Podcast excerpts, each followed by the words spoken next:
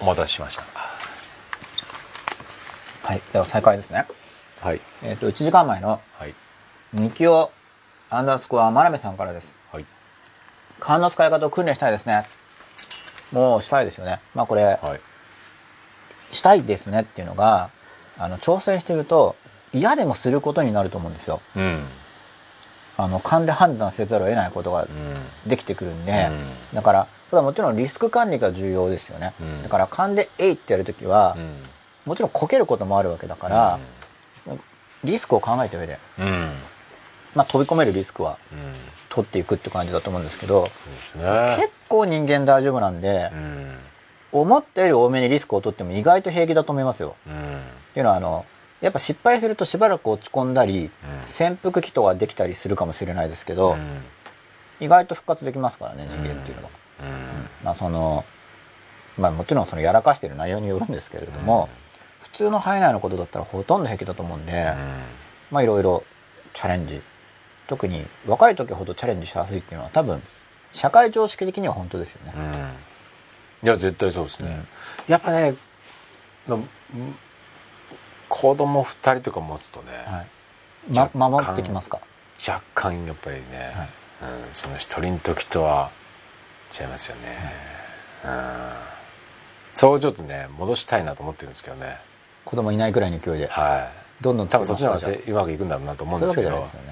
どんどん作るってわけじゃないですよね。あじゃなくて自分その自分の積極性とか、チャレンジ精神が、はやっぱりちょっとディフェンシブなよりな、うん。にが、えー強いなっていうところがあるので、今それちょっと戻してる段階ですまあ、ね、生活の保護はしっかりできる上でうん。どんどんチャレンジしていけばそういですね。いんじゃないでしょうか、うん、うん、そう。その生活の保護っていうのがやっぱりね、はい、そこの確保がちょっとまだ時間かかりますか？うん。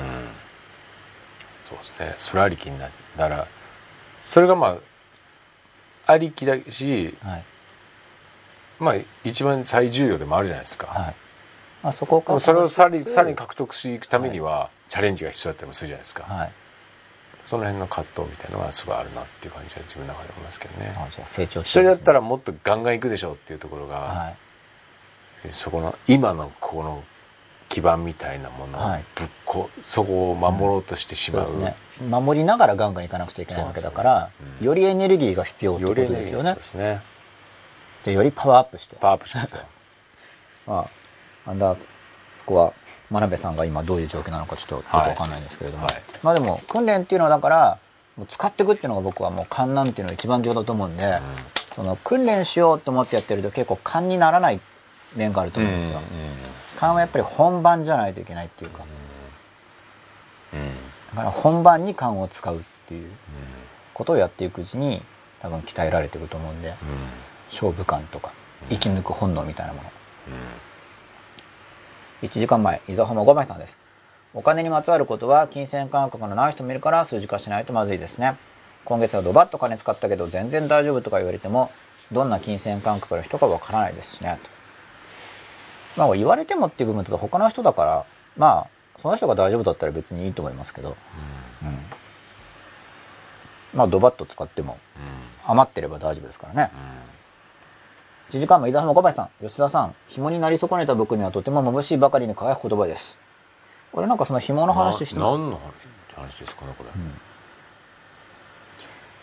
ひ紐になり損ねたってことはもうちょっとで紐になれそうだったのにっていうことなんですかね。紐になりたかったんですかね今でもなりたいってことなんですかね。まあ紐って言っても今、何でしたか、イクメンとか言って、主婦。あの、夫の方の。ああれとまた紐って違いますよね。あうん。そうですね。主婦の人って紐じゃないですよね。違うと思いますね。何が分けてるんですか？ちょっとそこら辺の使い分け僕はあんま詳しくないんで。うん。紐紐になりたいですかね。紐は家事しないのかな？ちょっとよく知らないですけど。なんですかね。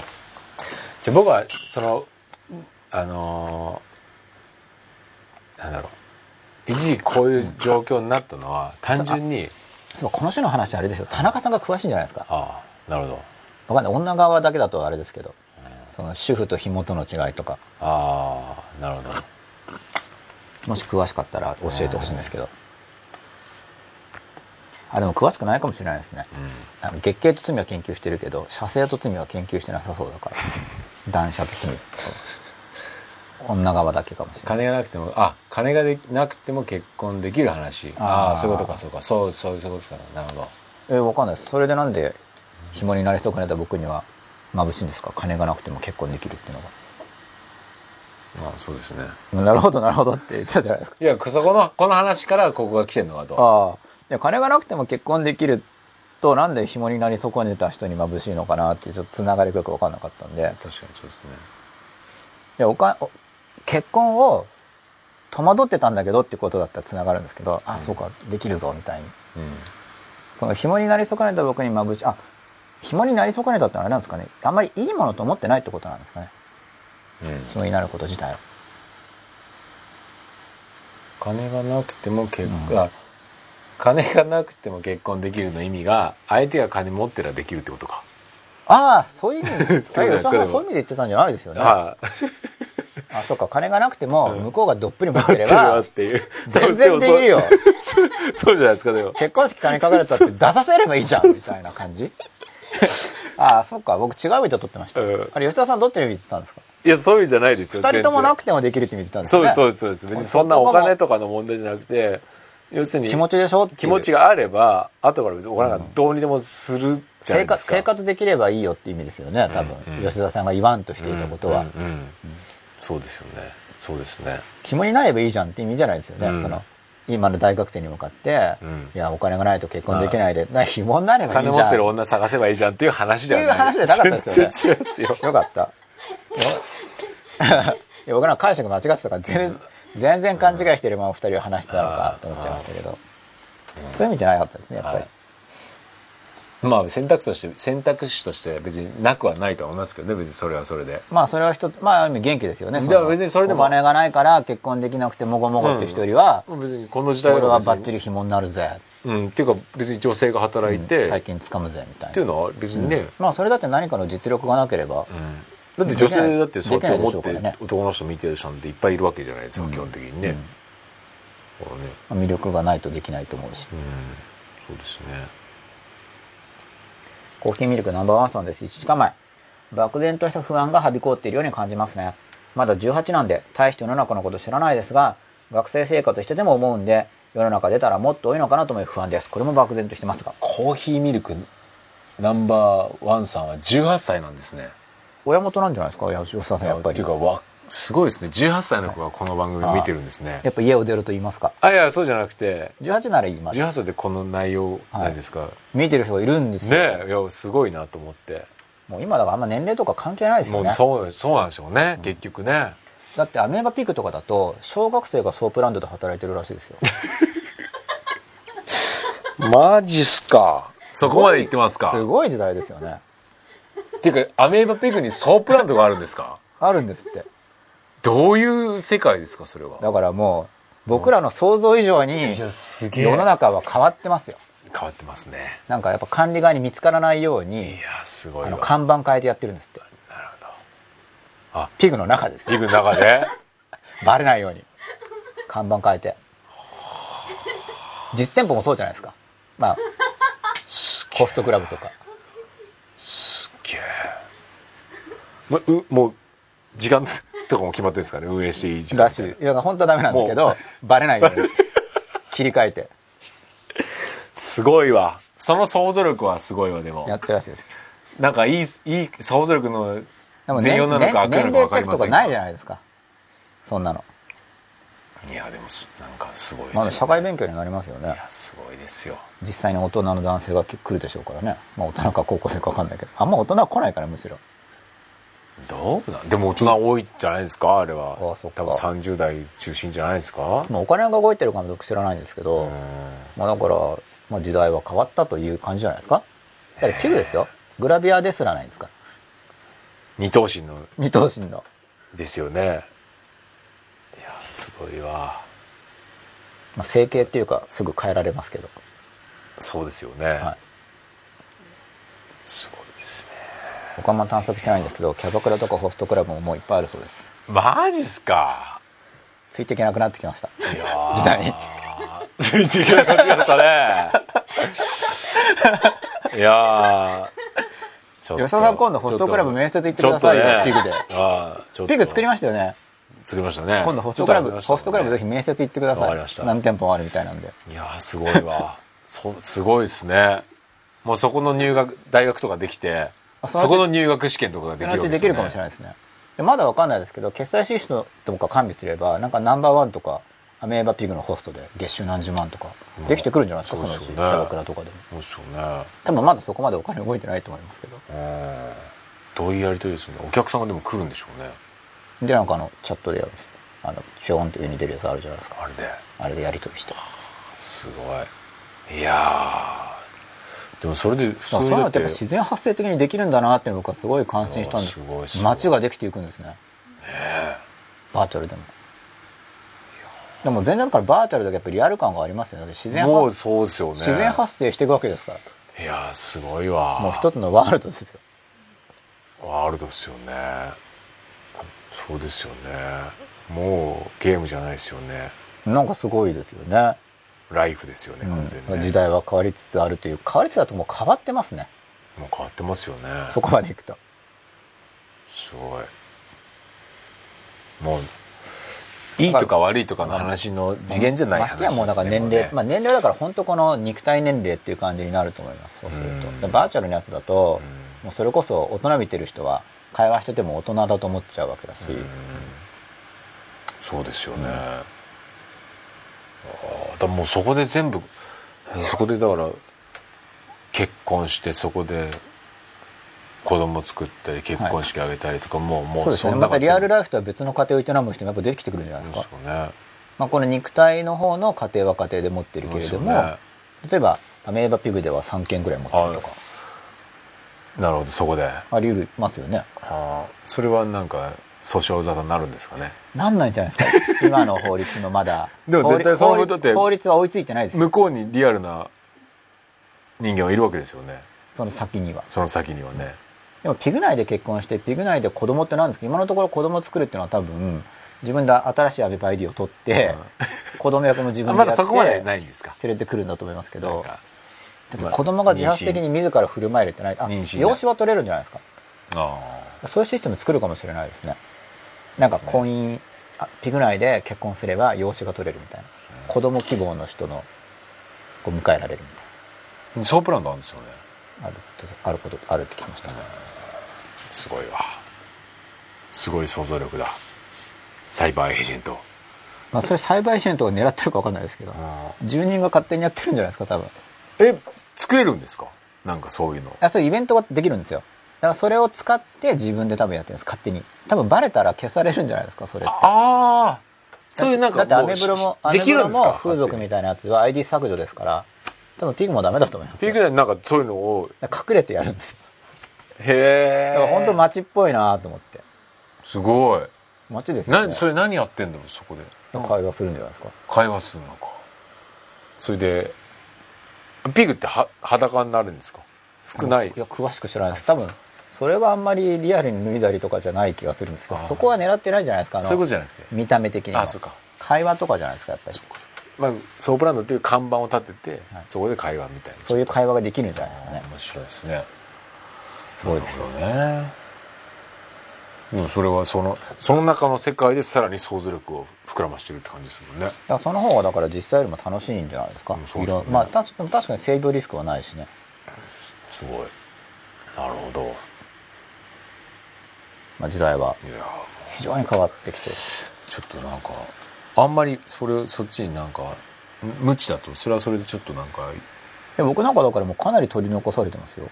ねそうっすよね。いわゆる若い子のそれこそ感性ですよね。ねでその言葉化だったのがやっぱ言葉化が多分極端に、まあ、僕図式的に言うと言葉化が極端に進んだ結果、うん。その言葉の世界に感覚がもう一回取り戻そうとして、うん。ああいうバーチャルになってなってきたんだろうなと僕は思ってるんですけど、感覚的じゃないですか、うん。ああいうまだ。言葉だけより。ね。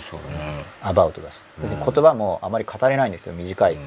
言葉しか出せないから、うんうんだから逆に全部言葉でガーッと長文とかでできないんで。うんうん。感覚的なもんが感覚的なものを奪われた人たちがもう一回まあバーチャルですけどね。でもそういうのを揺り戻そうとしてるような感じを受けるんですけど、まあね、そういう僕の認識自体がもう言葉化されたもので、うん。まあ、評論家前としていて僕はあのはまり込んで体験してるわけじゃないから違うんですけどね。いやーすごい。まあ紐になり損ねたということからとは18ってことから話題が広がったんですけども、はい。まあ漠然とした不安っていうのはすごくあるんですけどこれ煽ってる面もありますよね、うん。そのさっきの失われた10年20年、あとは日本が不況で、あともう少子化も進み、今後日本は昔のような経済活況はもうないだろうって言われてますし、平均収入も下がるって話も聞きますよね、それどころかもう国債デフォルトになってる預金封鎖ですとか、うん。あと軍事的な危機も最近リアルになってきたとか、そういうのを聞くじゃないですか、うん。まあそしたら漠然とした不安は、まあ、出るじゃないですかね、うん。そこまで言われれば、うんうんだけど僕としては個人的には漠然とした不安は若干は出ても、漠然的な不安が支配的になったらなんか人生がこうどんより影がうん。出ますよね、うん。だからそういういろいろマイナス要因って言われるものはあっても、なんか元気にうん楽しくうん。輝かしくうん。生きたいなみたいにうん。思うんですけど。生き延びるぞと。生き延びるぞと、まあ、だからそれこそ日本ってその戦後の焼け野原みたいなところでもうん活発に動いてる人たちがいて復活してきたわけじゃないですか、うんそれを思えばやっぱりまあ、うん。それを思えばっていうのは、うん。まあ、弁法なんですけどね、うん。マイナス側と比較するってやり方なんで、あのうん、すごいいい方法ってわけじゃないんですけど、うん。でもとりあえずそういうふうに僕もやってきたんで、それを思えばみたいな、そうん頑張れるぞ、まあ自分で思うのがコツなんですよね。他人に押し付けられるとなんか嫌なんですけど、うん。そのマイナスと比較するっていうのは。これも結局ただ変化っていうものに対する、なんでしょうね。捉え方かなって思思うんですよね、なんか別に何か起きても別にそれに対応できれば、はい。大して不安はなくなるじゃないですか、僕基本的には学生の方が不便だなっていう印象を相当持ってますけどね。学生の学生の方が不便社会人やっぱ制限が大きいんで学生って。うん。もう子供の頃だから全部子供全般そうですよね。大体拘束時間長いし学校の、うんうん。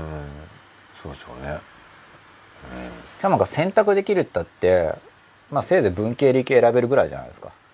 うん。社会人とかってかなり自由なんでう、ん。もう実力さえつければ自由な方が動きやすいですから,、だから世の中の方が僕は基本楽ってイメージなんですけど、うん。で僕だから嫌なやつと合わないとか言ってますけど学校だと難しいわけですよ。うん。難しいですよ。もう決まってるから。だから僕は世の中出た方があの楽という。うん。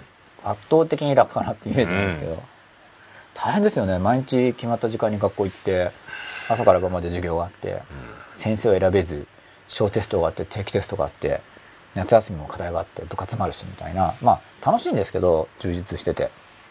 世の中の方が基本楽だと思います僕は。うん。まあ環境にもよる、まあ世の中だから幅が広いからより悲惨な人たちもいると思うけど、うん。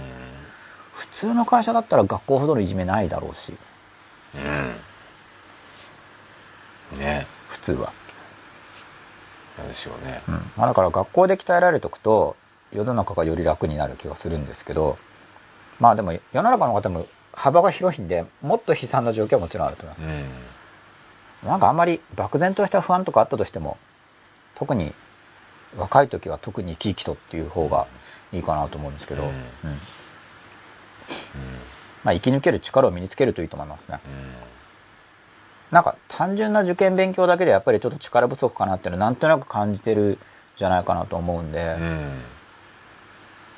まあ、とりあえず平均収入は下がるので低収入で暮らせるだけの生活力をつけるか、うん。逆にそれでも稼げるだけの収入力をつけるか、そうね。うん。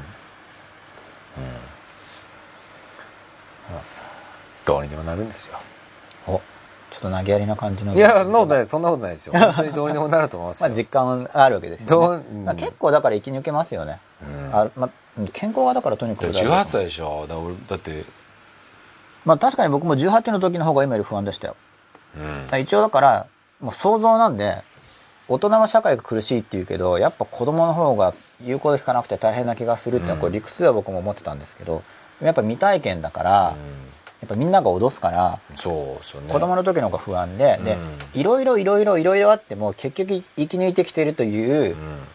やっぱその人生を歩みいろいろあっても生き抜いてるということによってあ結構大丈夫かもっていう感覚をだんだん掴んできてる感じがするんで、そういう意味ではやっぱりあの学生の時の方社会に出たらずっと社会じゃ同じじゃないですかそういう意味では、だから学生の時ってまだ社会が未体験だから、うん。確かに漠然とした不安が出やすいと思います。で社会に出ていろいろ試せば不安が減りますよね。失敗しても失敗してもなんか生き抜いてるっていうことで不安が減ると思います、うん。ずっと成功してるとやっぱりどうしても失敗したらどうしようってなるからなんかまあどん底みたいのをくぐり抜けるほど不安は減ると思いますけど、まあどん底屋だったら初めから恵まれるを狙うとか、まあ、どん底ったってまあ不安にだから心が持っていかれてる時点でよだから本当は良くない。だからやっぱり恋とかしたらいいんですよ。恋とかしてたらねそっち行きまんな不安なんてだって考えてる暇ないぐらいに幸せになったらいいわけじゃないですか、うん。まあもうそっち心いっちゃいますからね、ね、そういうものがなんかあればいい。恋じゃなくてもいいんですけど夢でもな熱中。熱中ですよ。結局退屈だから不安とか考え出すわけだって、うんそうですね。うん。それはそう思います僕も。で急いで幸せになったらいいんです。幸せになれるものがあれば絶対、うん、森脇からのメッセージ。はい。だと思いますよでも本当に。でそれは、うん、手っ取り早いのが恋だと思いますけどね、はい。うんじゃあ恋しろと。恋しろと。18歳ならば。いうことですね、はい。ありがとうございます。はい。1時間前伊沢浜5枚さんです。一生抑圧嫌ですね。爆発するぞ。ってことなんでもうバンバンどんどん言っていただければと思います。伊沢浜5枚さんだって確か18よりも年上ってなんかの時言ってましたもんね。うん。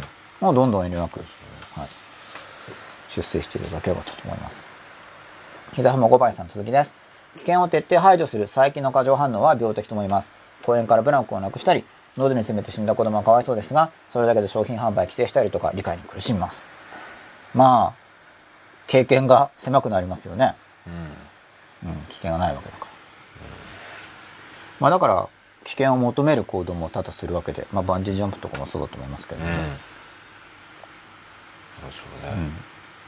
まあ安全な方が確かに安全でいいんですけど、危険、まあ、実際には危険は残りますからねいや公園からブランコ残したってななくしたってなんか転んでどっか頭ぶつけたら結局怪我するわけで、まあ、わざわざ危なくする必要は確かにないんですけれどもうん。もともと完全排除って無理じゃないですか、うん。うん完全というかかなり残りますよねどうしても、うん実際には、うん。うん、結局ある程度の危険があっても生き抜く力っていうのをやっぱり伸ばさなくちゃいけないわけだから、結局これもこういうのも結局はあのそれを何でしょうちゃんとちゃんと教育できない大人たちの選択じゃないですか、うん。まあそうですね。思考力が停停止している人たちの選、要するにん取り上げるっていう、まあそうですね。ね。まあ、徴徴兵制の逆みたいなやつがずっと進行してる姿みたいな感じなんかそうですよね。一番楽な没収っていうはい。話でその使い方とかを教えることができないっていう話ですよね、だから、まあ、一番低レベルな対そうそうだからなおさら生き抜く力を輝かせないといけないですよ。だって生き抜く力弱くなるじゃないですか、うん。保護環境にいるということは、うんそう。ね、まあこれじゃもうこういうこういうことですよね。だから思考力停止したら一番やるのは、えー責任をかぶらないことじゃないですか絶対。まあそうですね。うん。とりあえず逃げる、まあそれのもう一つですよね、はい。結局はねもうそれしゃあないでしょうけどね。親もそうですからね。結局それで、なんであのだから大人がもうどっちも責任を放棄してるから、はい。結局そこういう選択肢しかないっていう話ですよね、ブランコじゃあ誰が設置したそいつが悪いみたいな話になるわけですよね、はい。本来は設置した側とそれをの保護者どっちにも責任があるっていう話になればいいんでしょうけどね、まあ低低レベルな社会ですよ。そういう意味では。じゃあそこに何かメッセージを発してはい。ちょっと変わっていけるようにそうですね。いい方向に。本当に。はい。1時間前日記をマンダスコアマルメさんです。いい師匠がそばにいると感覚が磨けますね。そうですね。これは本当にそう思います。結局映るんでいろいろ本当人間影響を受けて、うん。だからまあいい人がそばにいたらやっぱ一番早いんでいい人がそばにいる人は本当ラッキーだと思いますそうですね。やっぱそばに入れる人数ってそうなんでしょうね。ものすごく限られてるわけだから。いないと大変ですよもう。いなかったら自分で試行錯誤。で試行錯誤することで、うん、いい師匠を探す目も育ちますよね。自分でやってるから、うんでいい師匠がいて加速するっていう感じだと思うんですけど、自分の感覚が磨かれてないでいい師匠だと思ってダメだったってことも十分考えられるわけなんで、いい師匠だったけど気づかなかったってこともありますけどね。あそれはありますよね。逆に自分の感覚がないから、僕はそういう気がします。そういうのあると思うんですよ。スルーしちゃったみもうたいな。ひねくれすぎてるから はあいいこと言ってくれてたのに全然気づけてないな、なんでそこに無駄な反発出てんだっていうのは結構あるかなっていう。ありますね。あアンダースコアリスクアンダースコアさんです。勇気が湧いてくるお話です。なんでしょうね。うんなんでしょうね。でも嬉しいですね、うん。勇気が湧いてきた。うん。続きです。言葉にこだわるとらわれるところがあるので弊害でよく現実を受け入れがたくなります。しっかりしなくちゃ吉永 引用なんですかね。吉永さんに対するメッセージで。ああそっか。そう現実は現実なんで、うん、まず現実を見て。僕はとにかくもうまとめればどうなりたいどうするやるだと思ってるんで、うん。現実を見た上でじゃあどうするかっていうのは現実の世界ですよねどうなりたいかっていうのはまあ現実も絡んでるけど自分の行きたい場所があって、うんそれをどうするかっていうこの現実の中でうんどう行動すればそこにたどり着けるかを考えて、うんでやると。うん1時間も伊沢浜5枚さんです。いわゆるインスパイアされるというやつですね。まさに。これなんでしょうね。どこに飛び出した？ああそインスパイア。うなんでしょうね、うん。インスパイアされてください、ぜひ。1時間も M はるきさん。感情観察は感覚を磨くこととリンクしてますね。はい、リンクしていると思います。感情をよく見て。あと感覚もだからよく感じるっていう。まあ、言語化しないであえてこう感じようと思って感じるとすごく、あの、磨かれると思うんで、うん感覚っていうのは。まあ、初めはだから言葉を使ってガイドしてもいいんですけどね。感覚を感じるってわけわかんないぞって場合には言葉を使って五感だったら何が見えるかな。まあ、触覚はどんなかな？えー足の裏は何を感じてるかな？右手の皮膚は何を感じてるかな？みたいに、あの、感じられない時には言葉を使ってガイドしてあげると、言葉は固定化する働きがあるので、形がなさすぎて捉えられない場合には、言葉でガイドしたら、うん、練習になって、で、ガイある程度できるようになったらガイドを外して感じていくっていうステップでやると感じやすくなっていくと思います。あ、これあれなんですか？これが途中で言っちゃったんじゃないですか？?1 時間前アンダースコアリスクアンダースコアさん。吉永先生がおっしゃってた軸をぶらさないことと矛盾の両立という表現はとてもヒントになっていますっていう、この吉永でうん言っちゃったんじゃないですか多分。打ち込みが。あおそらくですけど。あ、うん、吉永吉永先生がそうですね。多分そうだと思います。はい多分ですが。はいそう、そう、もう両立、もうと僕たちも矛盾してる存在っていうか、いろいろな考えとか意見が出てくる存在なんで、うん感情もいろいろ出てきますよね。うんもう本当、もううんそれこそ良化感情で、うん。憎しみと、まあ、好きっていう気持ちと憎しみと恨みとか一緒に出てきたりもするんで、うん。そういう複雑さを抱えつつ、うん。でも、自分の進む道をうん。淡々着々とうん。行く。もう言ってることなんてもう矛盾だらけでいいんですよ絶対、うんと思います。うん、あれ？そう気にしだすとね。言葉が出なくなってくるって気がしますよね。はい。で、だんだん分かってくると思うんで、行く道とかも。うん水浜五枚さん1時間前です。言葉と感覚のキャッチボールイコール執着せず柔軟な思考していく。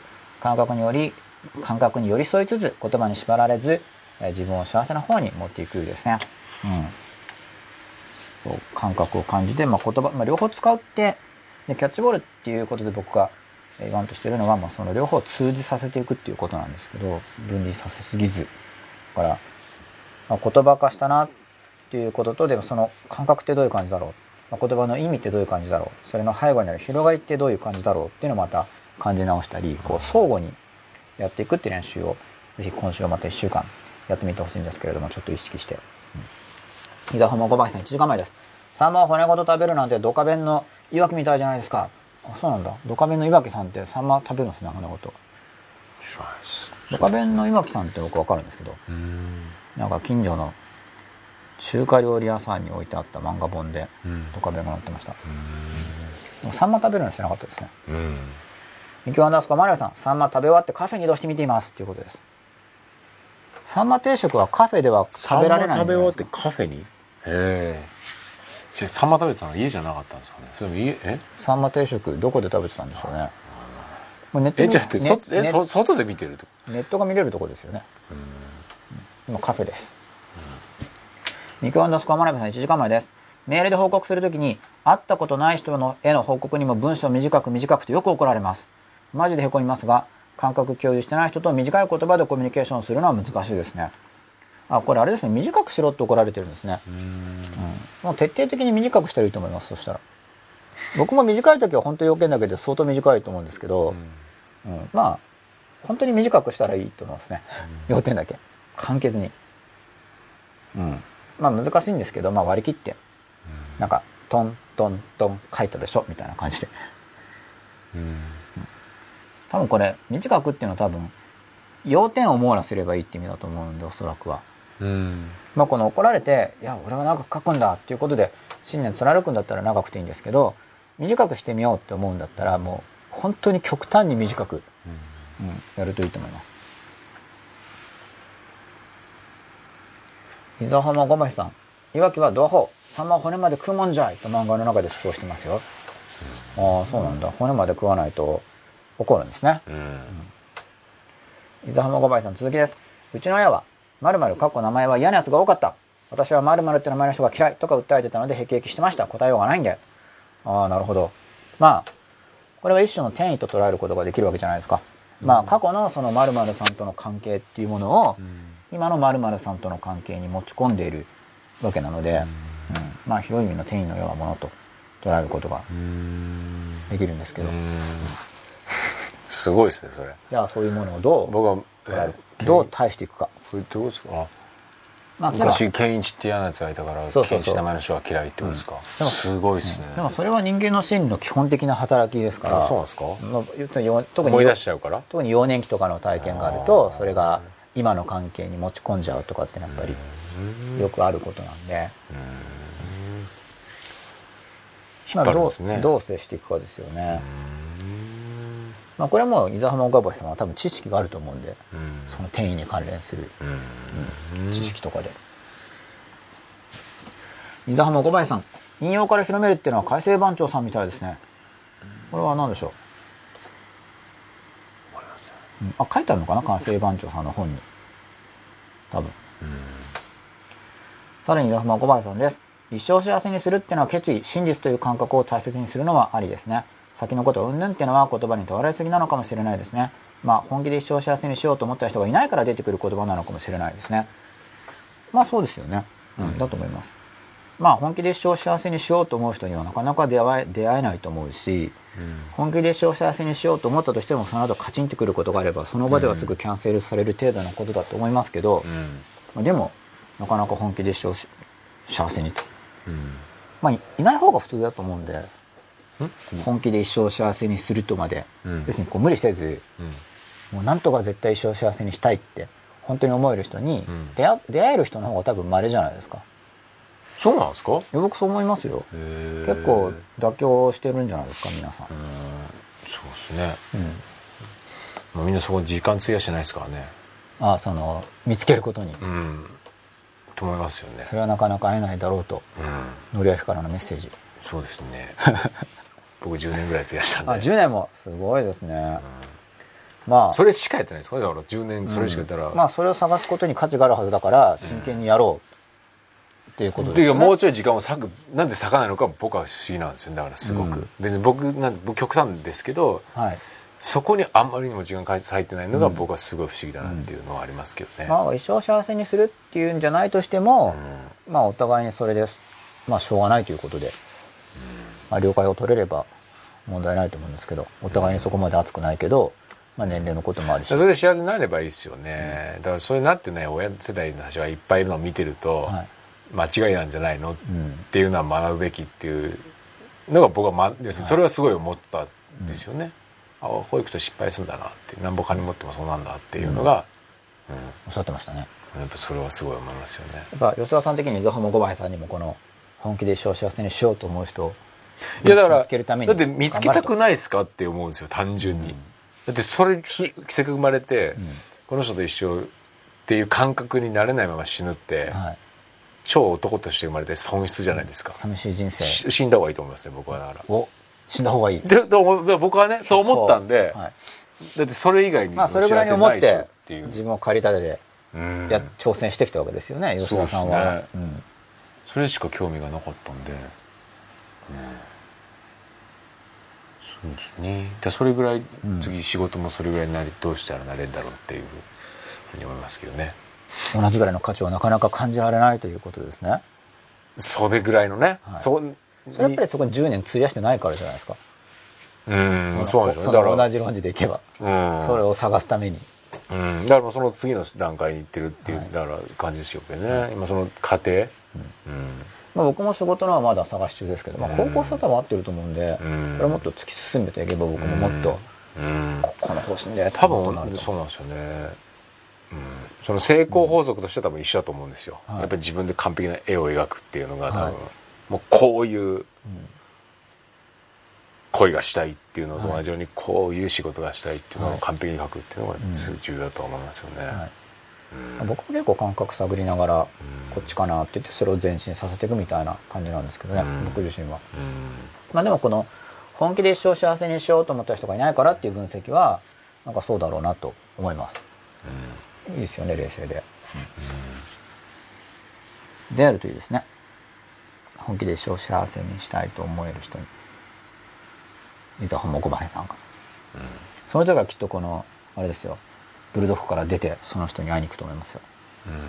このピグピグみたいなその話をしてるんですけど。うんうんそれどころじゃないみたいな。で続きです。地球は丸い疑うのはわかります。実際太陽が動いてるじゃんとか思ってましたね。歴史なんかそうらしいのと勉強で点取るのが面白くそばいた程度です。未だに確信ないです。まあそうですよね。うん。疑っていいと思います、十分。伊沢も5番なんです。実験とか科学的手法もある意味仮説だと思います。1時間前。まあ、そうですよね。でも科学的心理とは何かとかっていうのも結構論じられてることで、うん、それもすごい面白い話なんですけど、エースアンダースコ福島さん、南アメリカのってラスカサスの方ですか？あ、そうそう、ラスカサスさん。読んだ読んだことあります？ナイスまあ、贋作だなんだとかとも言われてるんですけど、まあ非常に、あの、センセーショナルな、うんセンセーションを巻き起こした本です。水浜小林さんです。実験嫌いでした。謎の意味が分からなくて、結局やらずに教科書を読むだけにしてました。理科の先生から嫌われてました。まあこれはあれですよね。だから、あれ、お水飲もうと思ったんですけど、お水僕どこ行っちゃったのかな？これを持ってきてお水忘れちゃったんですね。ちょっとお水を。まあ、だからこれはあれですよね。その、なんか出来レースみたいな実験じゃないじゃんっていうのを見抜いてたから多分反抗してたんだと思うんですけどね。じゃあ読めばいいじゃんみたいな。実験し、うんなぞる意味が分からなくてってあるんで、教科書をなぞるんだったら教科書を覚えればいいじゃんっていうことでうん省力化したんだと思うんですけど、1時間の夢はるきさんです。僕も地球を丸いという感覚はあまりないですっていうことで。僕もだからそのうち宇宙船とか乗って、見ればすごいよくわかるじゃないですか。おーって、うんうんあれ乗ってみたいなと思ってるんですけど、なんとなくいけそうですよね。うん今の開発ペースからいくと。うんあれなんかスペースシャトルのはい。後のなんかロケットが公表されたんですか？発表されたあ僕知らないです。あされました？なんか見てないんですけど、はいなんかそんなことが NASA が楽しみですね。宇宙行くのは結構僕楽しみにしてるんですけど。1時間前です。伊沢浜小林さんです。インカ帝国についてのやつですかね、多分。うん、多分そうです。これちょっと裏、うろ覚えなんですよ。ちょっと読んでから時間経っちゃって。ラスカサスさん。あ伊沢浜小林さんです。デカルトはトートロジーだと思います。私が前提されてるじゃんと思ってましたが、心理学的な視点、心身のバランスみたいな考え方を試みているようで、自分で考えてたのがすごいなと思います。まあ、デカルトはトートロジーなのか。まあ、結構、後からいろいろ、まあ、有名人なだけに、いろいろ批判されてるんで、デカルトは。でもまずなんか、まあ僕も子供の時にあの、方法的会議っていうのを読んで、おおなるほど、と思ったのを覚えてるんですよ。デカルト読んだのは、まあ、前よりちょっと後ぐらいだったと思うんで、確かにな疑うとなとかって思って。まあそれでその地球丸いとかも疑えるよなとか思ってたわけですけど。うん。イザホモゴバヘさんです。1時間前。イザホモゴバヘゴバヘさん的には、モンテーニュが幸せだと思うということで。でも、不幸そうな人が多いですね。ニッチもライプ、ニッツもフーコもユズゲンシュタインもセネカも、えーフーコは幸せじゃないかもしれないです、多分。ニーチェ不幸なんですかねあまり不幸そうなイメージ僕は持ってないんですけど。果敢に挑戦して、散ったみたいな、そんな感じのイメージ持ってるんですけど、まあ、多分自覚としては相当苦しかったと思いますけど。うん。まあでもそうすると、不幸せとは何か、不幸せとは何かって話も入ってきますよね、うん。自覚的に苦しい苦しい苦しいっていうのが不不幸せなのかっていうことも含めて。そう。だからなんでしょう。人生とは何ぞやっていうよりしでそこを追求してもあんまり、まあ、僕はあんまり全然興味なくて。はい幸せの追求がうん。やっぱり基本ベースにあるべきだっていうのはい。が僕の感覚なんで、もしかしてなんか基本的になんか人生なんぞやみたいな話で結局不幸になってるような感じがするなっていう哲学者の人まあたちって、もったいないですね。うん。だそこからなんかヒントを得て、でそこからじゃあこうやって幸せになるよっていうにまでいかないと、ん。あんまり意味がないなっていう、そうですね、うん。幸せ僕も大事だとまあでもまあ結局そういう人たちの話を見て今の現代の人たちの幸せに貢献してるならばすぐ価値あるのかもしれないですけどね。はい。それすごいしすごいのかもしれないですけど。どうなんでしょうねこういう哲学の好きな人が幸せになってるんですかねそこから。あもう僕はそれで助けられてるイメージがかなりありますけど、まあ、それもラッキーだったからとしか言いようがないですよね、あ田中ひかるさんです。ブログ。おこれは何ですか？ブログあブログ記事ってことですよ。46分書け前ってことですよ。記事楽しみにしてます。何の記事ですか？ブログ。はブログです。ブログで書きたい。伊沢浜いいつまでに書きますか？いやちょっと締め切りはなしで。書きます。書くことをお約束。伊沢浜五枚さんです。金がなくても結婚できるの話です。あこれさっきチェックしてましたね。あの紐云々の。あ、そうではないです。金稼がな稼がなくてもの意味ですどういう意味ですかね。うんちょっとわかんないですね、ああれじゃないですかやっぱりあのその相手の女性がお金を持っていればじゃなくて伊沢浜五枚さんも金稼がなくても大丈夫なんだよっていう。もう稼がなくてもっていう意味でもないんですよね多分。稼ぐ前でもみたいな意味で言ってるんですよね、うんうんうん。稼がなくてもっていうよりは、うんうんおそらく吉田さんは、うん。エミ春樹さん僕も18ですよ。え18の方が何人かいらっしゃいますね。すごい。伊沢浜岡林さん33分前。まあ僕も金持ち狙いという意味で受け取ったわけではないんですが僕自身昔は紐はいいなと思ってたんですがやっぱ金稼がないと無理と先入観を持ってたんで眩しく映ったんです。そっか。じゃあこれはあれですかね。金稼がないと無理っていうのと紐はいいなっていうのはうん。統一像じゃないですね多分。うん。紐になるかえ金稼いで結婚するかっていうことだったんでしょうね。うん。つまりその選択肢の中に稼ぐ前に結婚っていう選択肢がなかったっていうことじゃないでしょうか。もうで今においても本当紐なんていう概念はなもうないですよね。最近聞かなくなりましたね。ね。昔の方が聞きましたよね。うん。それはもうだんだから男尊女卑だから男が稼いで女は家庭っていう概念のもとにおいて紐っていう考えがあるんですかね、どうなんでしょうね。え違うのか。あとやっぱは暇だと多分なんかだらけてるってイメージありましたようね、ん。浮気もしてるしうん。家事もしないみたいな、うん。っていうかそもそもあんま家帰ってこないみたいな、うん。ないでしたっけ？イメージ的には。まあ明確な定義がある言葉じゃないと思うんですけどうん。もともと。うん。伊沢浜五林さんです。ピグに入れ込みすぎて借金まみれだったらシャレになりませんね。まあまあそこまでまだお金使えないと思うんですけど多分小遣いとかなくなっちゃってる子はいるんじゃないかな。あ風俗に？いや服買ったりじゃない。あですかそうだってわかんないですよ。それももしかしたら、えもしかしたらそのお相手する時に銀行口座にお金振り込まないと相手してくれないとかあるかもしれないじゃないですか。ひょっとするとですけど。もう金貸しもいたりして。いるかもしれないですよ。あビピグまあビジネスは何とでお金って何とでもなるとこです。アメゴールド。アメコールとあでも本当にそこでだから裏みたいな感じで収入やるんだったらアメゴールドでやるんじゃなくて普通の決済使うと思いますけど、うん。あそれはリアルのお金を作るんですね。うん、と思います。アメゴールドの方が価値出るかもしれないですよ。それはだからまあ日本の中央銀行に相当するものがサイバーエージェントになるんで、うん。ちょっと無理っぽくないですか まあでもまあでもそこまで本当にやっていくとなんか通貨に通貨供給量とかについても考える人が増えて逆にいいんですかね、まあシミュレーションでそこまでできれば、まあそういうことですよね、だからそういう前半はできれば全然いいでしょうけどねいろいろね、うん。今今でもそういうのが現代の人考えやすいですよね。今 ECB とかも話題になってるし、銀行への融資も決まったし。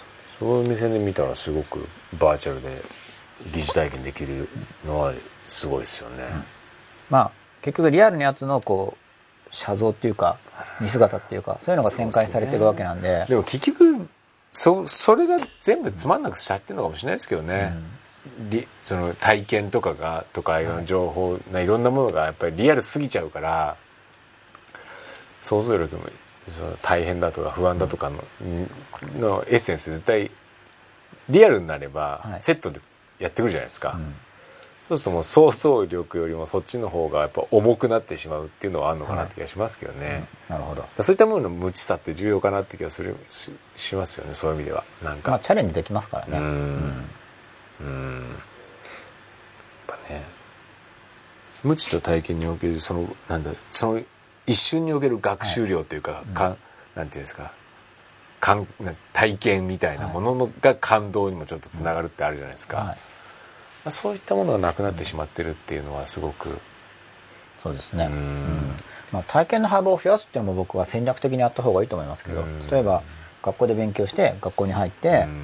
えーなんかただ企業に入ってってやると、場合によってはですけども企業に入ってからいろいろ活動勢力違いますけど、うん。体験すごい狭くなっちゃいますよね、ね。体験が狭いっていうのは危ういから、ベースがないわけなんで、うん。ちょっと他の状況になったら対処できなくなっちゃうわけですよね、うん。そうですよね、そうですよね体験の幅を広、まあ、特に激動の時代だからこれからは。う体験の幅を広げといた方が、んうん。生き生きやすくなると思いますけど。ジェン0223ピグのソープの話見ました。うん。やっぱジェンさんが反応してくれると信じてたんですよ。お。この話題には、お。うん、男性の飽くなきエロへの創意工夫と挑戦は本当にすごいと思います。女性かもしれませんが。いやこれすごいですよね。飽くなきエロへの創意工夫と挑戦っていうのはメディアができるたびにできますよね、うインターネットだろうがビデオだろうが、うん。すごいですよね。イマジネーションがうん。まあ本当に稼ぐ理由のほとんどは女性だったりしますからね。うん。頑張って働いてる人って。そうでしょうね。でもパーセンテージで言ったら圧倒的にそういう理由が多いと思いますよ。うん。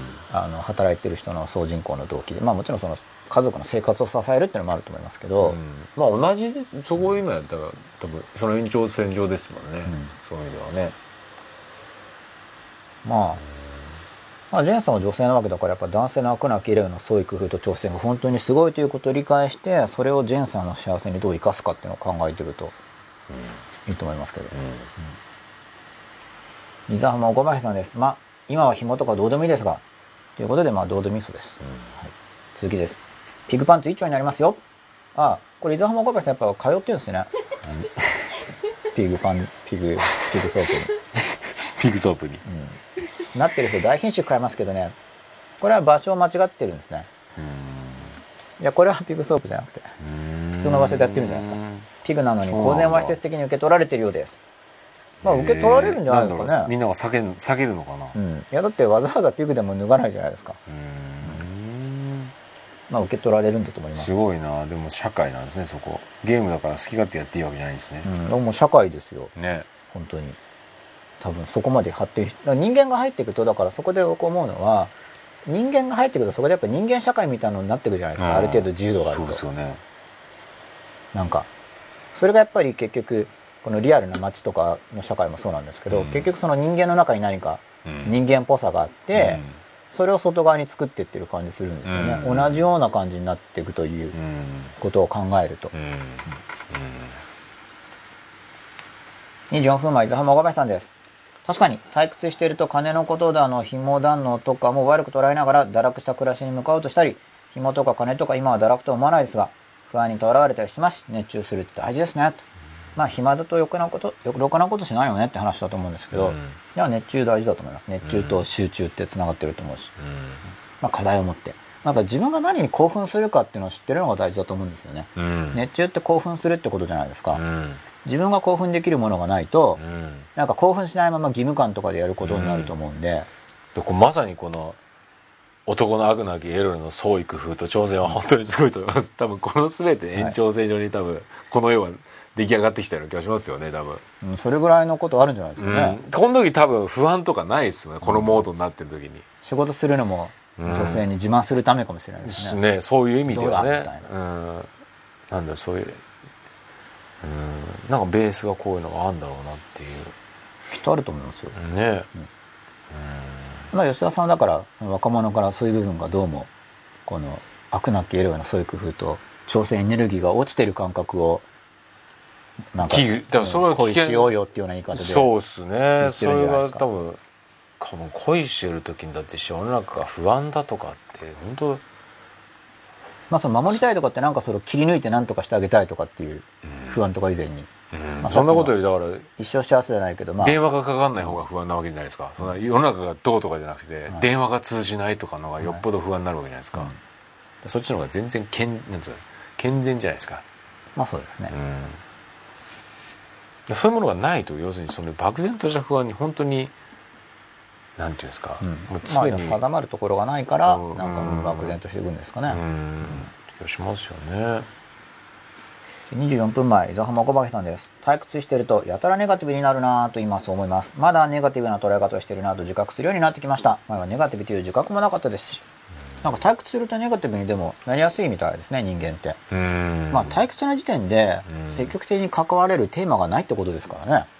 うん退屈になってる時点で。そうっすよねうんまあそういう意味でだから、目標ってだから燃える目標ですよね。燃える目標を持って興奮して熱中してうん取り組んでいくっていうのが、うんうん、大事な気がします。その命のエネルギーが活性化される感じで。そうですよねで失敗してもうやるみたいな。うん。失敗してまあ落ち込んでも。うん。また復活して。うん。失敗して失敗して失敗してって感じで頑張る感じだと思いますけど。うん。なんか失敗するんじゃないかってビクビクしてるよりなんか失敗しても失敗してもなんかわざわざ失敗しなくてもチャレンジしたら失敗しちゃうものなんであの失敗しないようにっていうのだからうん。あのビクビクするんじゃなくてうん。失敗しないためには準備とか対策をするんでうん。でするじゃないですかうん。失敗。うん。結局するから失敗は。うん。でし失敗しても準備しないんじゃなくて準備してもする失敗ってことですよね、うん。で失敗するけどまた失敗しないように考えて、で失敗しても失敗してもなんか立ち上がってくる人がなんか頼もしいじゃないですか、うん。まあそれかもう本当に準備が徹底してるからん。さすがに失敗しないよなとかっていうのもうん。頼もしいじゃないですか、うん。だから頼も頼もしい感じが大事と思うんですけど、ね。うん。なんかチャレンジするけどそりゃ失敗するに決まってるんじゃないのって言って、でも失敗するのに決まってる感じでも何度も何度もチャレンジして生き抜いてきたらそれはそれですごいし、だから結局なんかそのある程度の他者評価っていうか、なんか他者から見て頼もしいというか、うん。すごいって感じるような、うん。そういう方向性を狙うとうん。いいと思いますけど、うん。たくましく。ですよね。そうなりたいですよね生き抜く力をね。本当そうですよね24分前、まあ、えー今、一号二吉さんです。吉永先生が良い師匠です。摩擦の自己観察でワープしていこうと思ってます。今後ともまず一個です。ありがとうございます。あ、良い師匠がいればって。まあ僕もだから、ある程度、直接接することが。ああさっきの良いうんいい師匠の話かいい影響を与えられればと思っていろいろ頑張ってるわけですけど、いい師匠ですよ吉永さんはありがとうございます。は伊沢浜小林さん4分は通ってないですよ。これあれですかね。あのなんかピグソープにパンツ一丁でってこいなんかとですかね。伊沢浜五倍さんうんなんかこれいいよ前よりなんかすごくはい。人間らしくなった感覚がすごくするんですけどあ、そうなんですか？いやなんか前の人間性が復活してきました。なんかすごくこう自然な感じが？生き生きしてきたじゃないですか。うんなんかそやっぱこうの生身の人間とこうやり取りしてるからじゃないですか、今。この番組を通しては、うんうん僕も吉田さんも実はバーチャルじゃないんですよね。うんこれ結構なんか CG なんじゃないかっていう説が強かったらしいんですけれども。これな誰が言ってる？生身でやってますので、冗談ですから今の。は。いや、これを見て CG じゃないかって思う人は、だいぶそっちの世界に行ってますよね。もうすごいですね。まあこれは普通に見ればどちらかというと、まあこれは生撮りだろうなと思えるような見た目でお送りしていると思いますけど、実際な実際生身でやってるわけですよ、3分前伊沢浜岡林さん英雄色を好むって言いますもんね。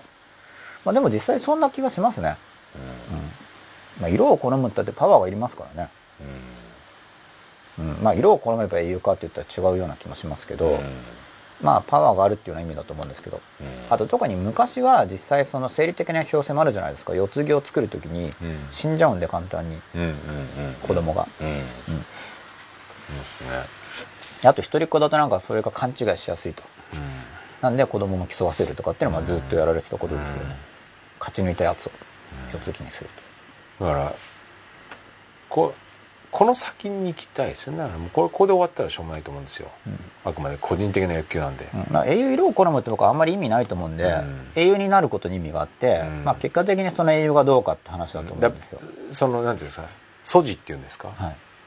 もともとはそういう要するに愛情の確証だと思うので基本的には、はいはい。スタート地点としては個人的な欲求というか、はい。そこからは入るから当然、一人の人の女性とかに行くんでしょうけど、それをやってればだんだん、なんていうんですか広がっていくものだと思うので。これ僕はちょっとそこら辺よくわかんないんですけどね、うん、まあ、未体験ゾーンというか、うん。その次元じゃなくなってくると思うんですよね。なるほど。うん。うん僕は割と感覚的にそういう、今自分の中でそれをすごく感じてますね。はい、なるほど。うん。もともとそそこに行きたいな、要するにその女性がどうだとかの次元で人生を終わらしたくないなっていうのがすごいあったんで、そうですね、まあ、この色を好むって話も、結局これまでタブーだったから、あんまり十分に論じられてないんですけど、もっと昔はお金の話がタブーで、うん。今もお金についてはかなり論じられてるから、うん。結構みんな投資がどうとか利率がどうとかっていうのをうんこう話せるようになってきて、うんその結果嘘と本当っていうのが明らかになりつつあると思うんですよね。うん以前よりは。だから色を好むについてもどんな好み方があってっていうのが多分もっと細分化されていくと思うんですよ。うんタブーが減っていくことによって。なるほどね、まだまだタブーなんで、あのみんなの知恵っていうのがそんなに伸びてない感じがします。な何がタブーなんですか？いやそういう話題が。話題が、んつまりその重要であるということはだからまたお金がお金なんかなくてもいいよねって話だったらお金が重要じゃないから話されないですよね。でも大事だってことになればみんなでこうあれこれ話し合ったりうん。知恵を交換するわけじゃないですか。うん。まあ今ネットで匿名性が高まってる面もあると思うんですけど、その色を好むについてもじゃあどんな感じに好むのが幸せに寄与しているとか、うん。どう好めばいいのかとかっていうまだ知恵の交換がすごい不足している感じがします、その他の分野に比べると、それはタブー性っていうことと、あと人生にとって重要であるということをまだ認めようとしてないんじゃないですか、うん。人生の重要な構成部分だと、でもほとんどその、まあ、異性欲とかその性的なパートナーとあと金銭欲と、まあ、権力欲っていうのが結構ほとんどそこだと思うんですけどねほとんどの人は。うん。うん。まあそれがあのそうじゃないっていう人も単にそれがなんか不活化不活性化されてるだけのようなうん。感じがします、うん。そのおかしいとかって言ってる人も大抵の場合はですけどね。もちろん性なる人もいると思うんですけど、ただそれ稀だからうん。普通はなんか違う気がするんですよね、あ、でもそれも段階そこだからそこを経由すする絶対どこ行くにしてもそこは絶対経由、あでも経由してる人の方が多分尊敬されると思いますよ、うんそうですね。絶対そうだそこ全部達成して、うん。その後でうん。言ってるっていうのはなんか、うん。もうそれ負け惜しみじゃないじゃないですか、うん。そっからねそれで言ってるわけだそれ全部捨ててボランティアとかしたらいいんですよ多分、そうすると負け惜しみじゃないですもんね。絶対違いますよね。そその方がやっぱ説得力上がるると思いますよ、うん。5分もアンダースコアリスクアンダースコアさん。私は恋人からメールが返ってこないと相当不安になりますよ。やれやれです。ということです、まあ、これ不安になるのはいいんですけど、基本的にはへだからメール打っちゃダメですよね。おどういうことですか？だからそこはメンタルコントロールですよ。不安になったからといって不安だとメール打つかもしれないじゃないですか自ら。追いかけのメール？追いかけのメール。あそこは耐えないといけないですよね。だから内輪を作って不安なまあそれだからそれをやっちゃうのが恋じゃないですか。は不安な時にメールしない連盟の女友達を作って そっちにメールしないと。まあだからそこになんかそれはメンタルコントロールです。そう学習できますよね、うん。これ人間ってどうなるのかね。受験とかもそうで、メンタルコントロール重要ですからね、不安は出ると思いますからそれは、うん。そこは耐えて、絶対自分からメールしないと。いやだ僕はこのそれは理屈は分かってるんですけど、っていうところの次元が恋の面白いところなんでそう上回る。やっぱりそそこそこがメンタルコントローやっルですよちゃいけないの分かってんのに、はい。なんかこう電話かけちゃうみたいな。本当に強い子はそこのそのそれすら乗り越える。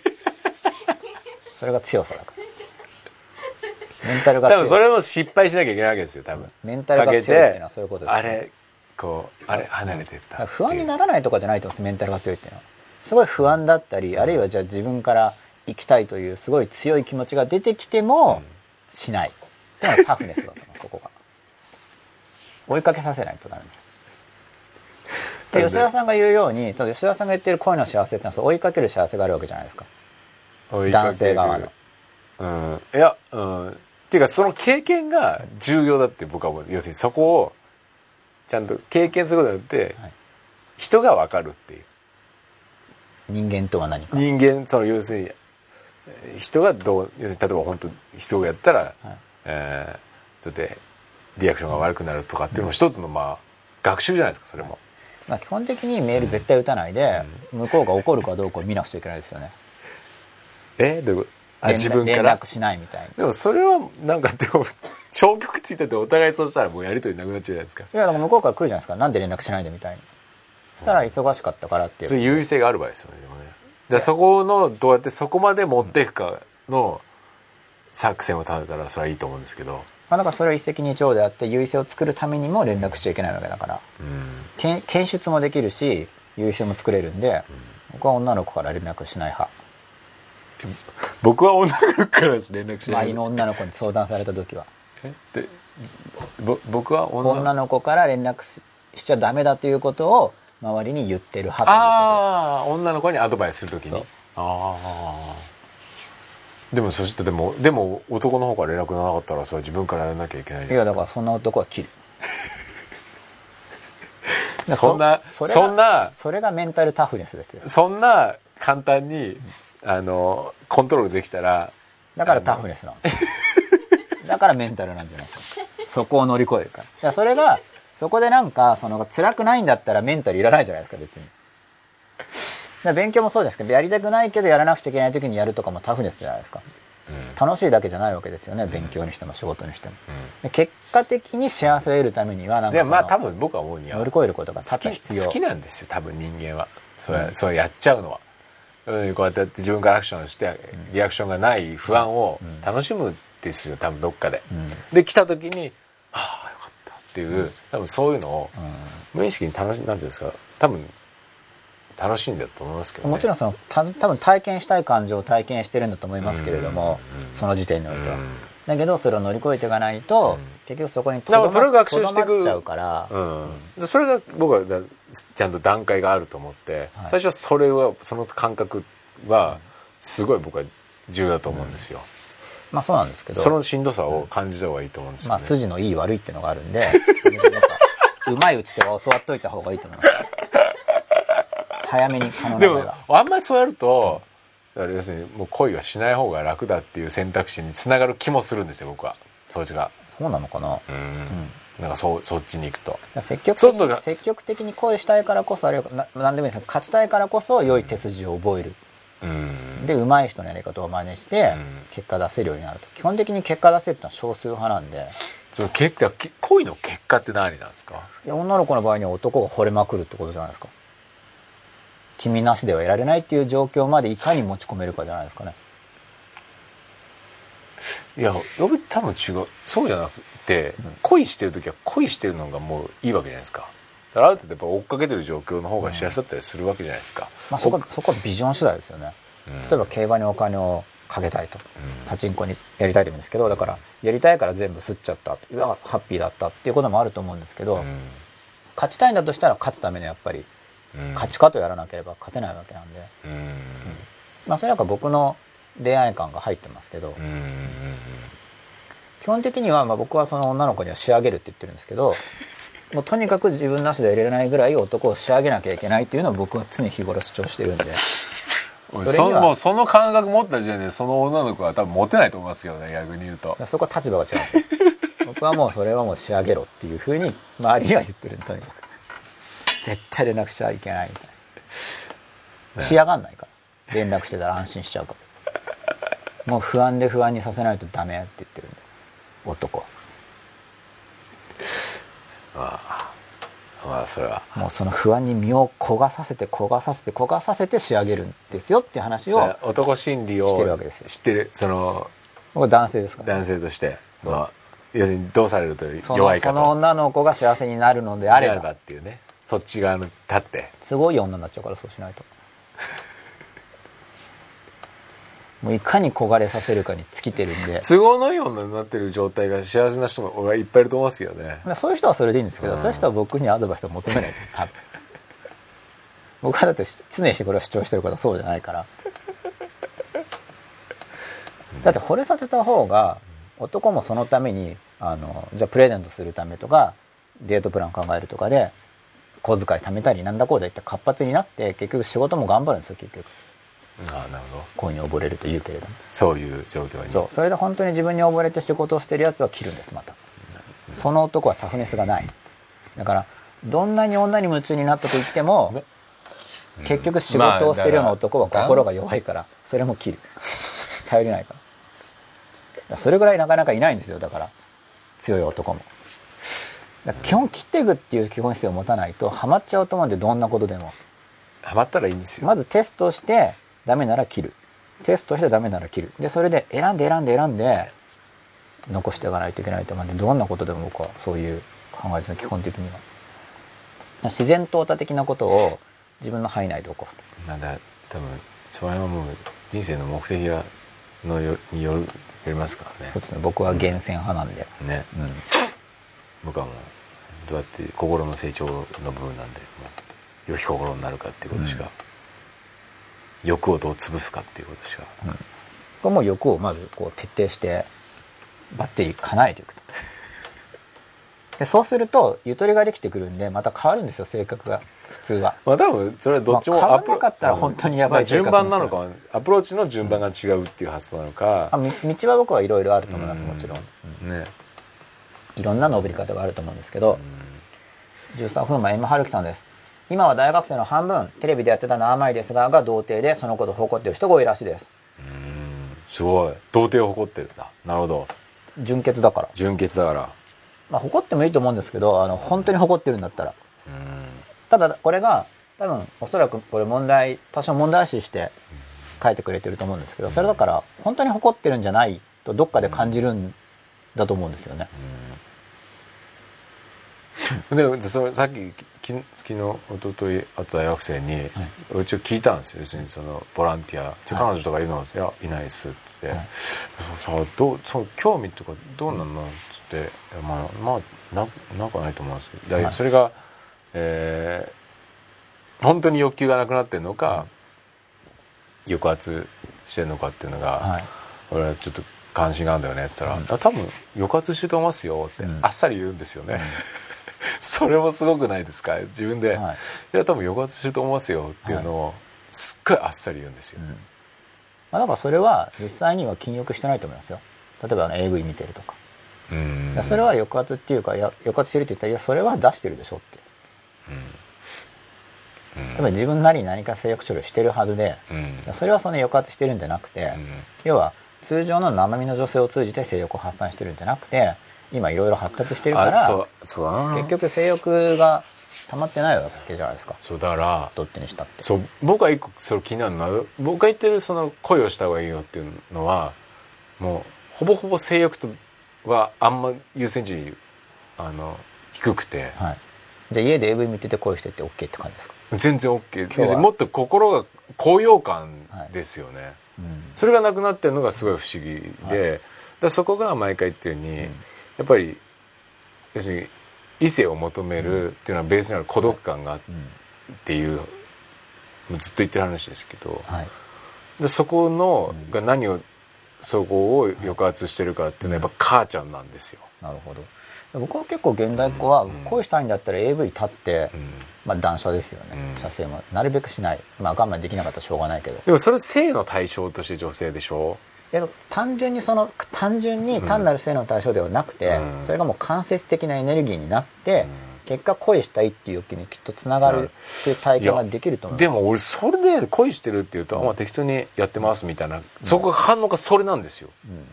俺が恋してるのが前も言って恋してるのかって聞いてるのに今適当にやってま遊んでますよみたいな、はい。だからもう恋がイコールセックスなんですよ、やっぱ欲求は発散してるんだと思いますけどね。楽しいこといろいろあるっていうことで。っ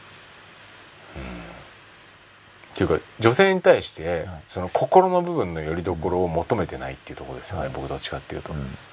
それがなんかどうなんだろうなっていう、だからそれは火をつけられる女が少ないからなんですよ。一応僕の立場としては。なんで火をつけるためにメールするなって頑張って教えてるわけじゃないですか。それでもそういうそういう冷静な男おの違うと思うそれは。きちんと声焦がれさせないと。この話していいのかな。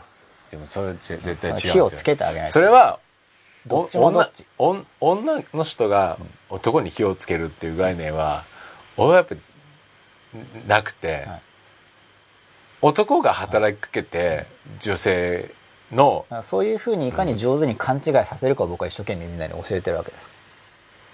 はい。男にはそう思わせますけど 僕は歴史の真実と多分違うだろうと思ってるんで歴史の真実は男はバカだよねっていうのはこう連綿もっとしたたかにいけとえいや実際そうだったと思いますよ。そのしたたかさが減ってなんか変な元系とかになっちゃったから、男に騙されてると僕は思ってるんですけどあのなんかモテ方とかよく書いてあるんですか雑誌とかに。ああれは男にとって都合いい女を作るのに騙されてると思う。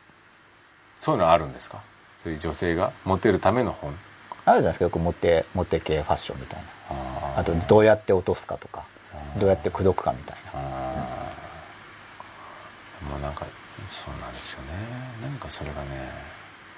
だからもう基本路線が違うんですよ。だから気に入られようってしてるんですよ。普通のモテ系の本を読むと僕がわかる思うのは。いろんな本がまあそれだから一応リサーチしてきちんと、まあ、全部読んでないんですけど何十冊か読んであの気に入られようとしてるんですよ男に。もうそこが根本的にもうマインドセットがずれてるからってことはこの著者はずれてるんですよそもそも。男に気に入られようって時点でダメ。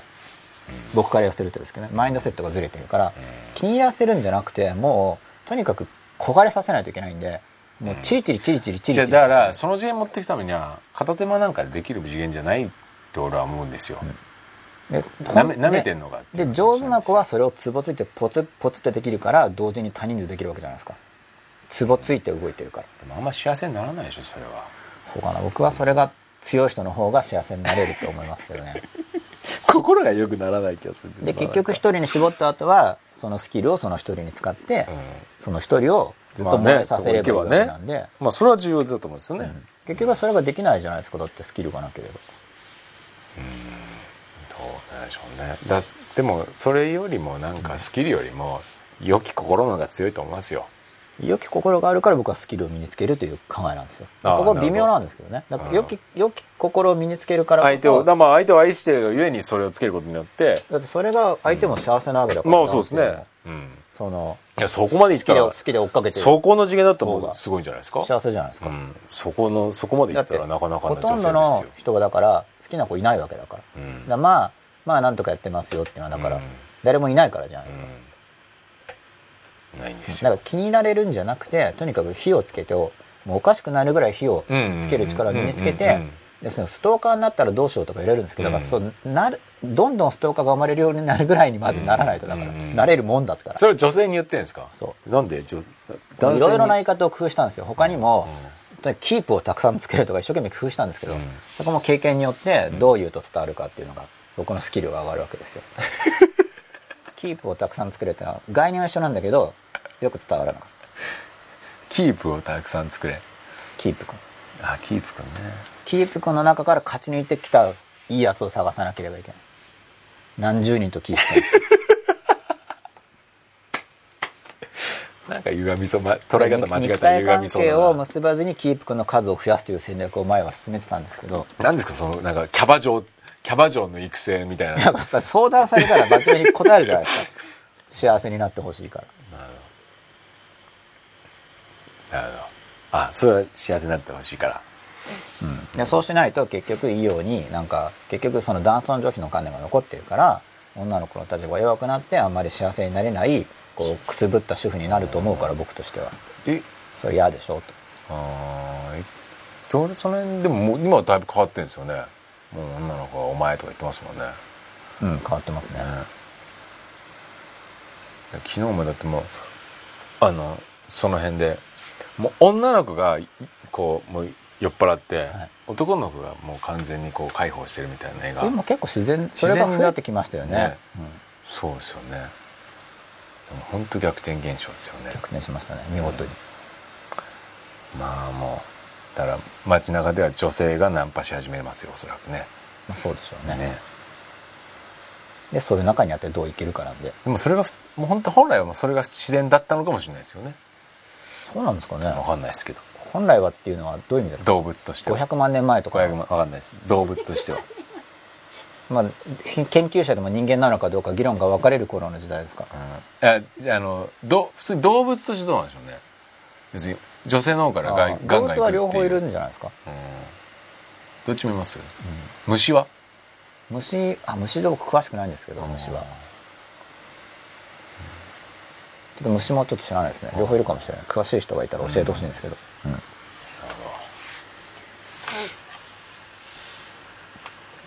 21分前伊沢さんも5番さん。失敗しても最後は勝つ人だろうと思ってます。もう本当そうなってほしいですね。だからもうとにかく嬉しくなるぐらい成功してほしいんですよ僕としては。嬉しくなるくらい成功することによっておのずから嬉しさが出てくるわけじゃないですか。で、成功の定義は人それぞれですけど、うん。要はだから基準としてはおのずから嬉しくなるレベル。うんそれはもう一人一人内容違うと思うんで、うん。そうしないと成功したったってなんか嬉しくないですからね。おのずから嬉しくなるような成功じゃない限りは、うん。そこはもう個人差がいっぱいあると思うんですよ。うん。好みが出てくるんで11分前アンダースコアリスクアンダースコアさん。いずれにしておよ。えーメンタル筋トレします。おおー。いやもう本当メンタル筋トレ重要ですよ。メンタル筋トレ。メンタル筋トレまあだからもう恋愛もそういう意味でだから吉田さんがおっしゃる通り僕恋愛っていうのは素材としていいと思うんですよ、うん。それは感情的なうん。引きずる力がすごく強いからこそ、うん。そのタフネスが身につくる、うん。そこをコントロールできるようになれば。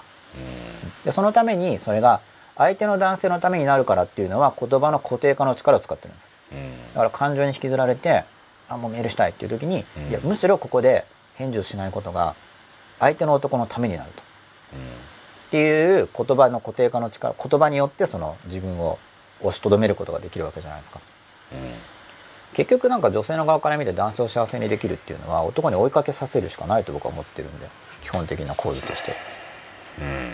で男の側がつまんなくなったなーっていうのはなんとなく追いかける気持ちなくなっちゃったなーっていうのにどうも称号してるからもういかに一生仕上げたままでいつまでも追いかけさせるかっていうテーマでやるのがコツだと僕は思ってるんですよねだからそれはもう消費してくる恋愛だと僕は思ってもうっていうかそう僕の経験上それで、やっぱり良き心の人が最初に勝つんですよ絶対。まあもちろんそうやっぱりだと思うんですけど。やっぱりそこをいかに磨き上げるかの方が要するにそういうそっちの入ると、はい。やっぱりしょうもないテクニック的な話だったりとか、要するにもうそれが見えた時点で男は嫌になるっていう、はい。まあ僕僕はもうそれが、いやそれだから惚れてないからじゃないですかそういう冷静な男はどこに惚れるかじゃないで冷静な男は切っていくんですよ。付き合付き合って状況でも惚れ切ってはないじゃないですか、はい。別に選んでる状態。ですよねいっぱい作る、恋愛してる中において、でそこ何見るかって多分、もう本当にその相手の心が綺麗かどうかっていうのはすごい重要だと思いますけどね、だからその綺麗かどうかっていうのは別にあのあの合わせるとかはいじゃないじゃないですか、それが綺麗いい子っていうのは、はい。要するに合わせるとか、もうそれはいい子じゃないですよね、もうまんまではい。心が綺麗かどうかっていうのが僕はすごい重要だと思いますけどね、まあ多分それあの心の成熟度が高い人の話で、まあ、うん。僕が周りの男性を見る限りは、うん。そういう恋愛心とかに、うん。あの火をつけて、うん。燃えさせてくれて、うん。追いかけてくる女の子のことを考えてたり、うん。そういう子にやっぱりよくしてるから。らそうすると僕消費し恋愛になるので、多分いずれ賞味期限が切れる切ると思うんですよ、うん。高め合う恋愛じゃなくて高め合うことになると思いますよ。消費しちゃうのは結局追いかけなくなっちゃったからじゃないですか男性側が、うん、でも追いかけさせるようにしししなきゃいけするんですよね女性は。それを意識一し生一生。ですよね。基本的に目標は一生追いかけさせる。でそれをどうやるかですよね。どういうかですねもちろん。そのためには男性の仕組みを理解しておかなくちゃいけなくて、うん。でそれっていうのが要するにまあ打ち手なんですけどとにかく、一般的に良かれと思ってる打ち手が逆だからうまくいかない。打ち手？打ち手。打ち手ってなんですか？例えばなんかじゃあ相手の男性にを与えないためにえ自分をのことを安心させようと思って自分の居場所をいつも男性に連絡するとか、ああそういうことですね。そうすると居場所が分かるから浮気するわけじゃないですかああなるほどなるほど。うん、うん、でも相手を良かれと思ってやってるわけだから一応その子の気持ちは綺麗なわけですよ。そうするとむしろ綺麗な気も、まあ、いろんなところでそういう逆転現象その発想がだからどここから来てるかですよね。切られたくないからとか、そこはだそれも今日のテーマで言うとはい言葉の方になる、まあそれは親の自分の母親を見ててそうっていうのもあるでしょうし、だから家庭環境がいい方よいい子ほどその傾向があるんじゃないかなと思いますよね。やっぱりだ多分そういう家ってお父さんを立ててみたいな、そのままそれを教育受けてるから、多分高学歴の子とかのもし多いのかもしれない。ですよね。そうね、うん、その方がやっぱり断ち切らなきゃいけないものがあるんだろうなと思いますけどね。なんか男性と女性が普通理解が対立しちゃうんで多くの図式においては。それが両立するゾーンっていうのは僕はもう女性にだは男性を追いかけさせて。で要するにあの要は浮気とかするとやばいぐらいに思わせると。うん。それよりその子をとにかく追いかけなくちゃっていうふうにいかに一生追いかけさせ続けるかっていうテーマ。要するに要点を絞るのですよ。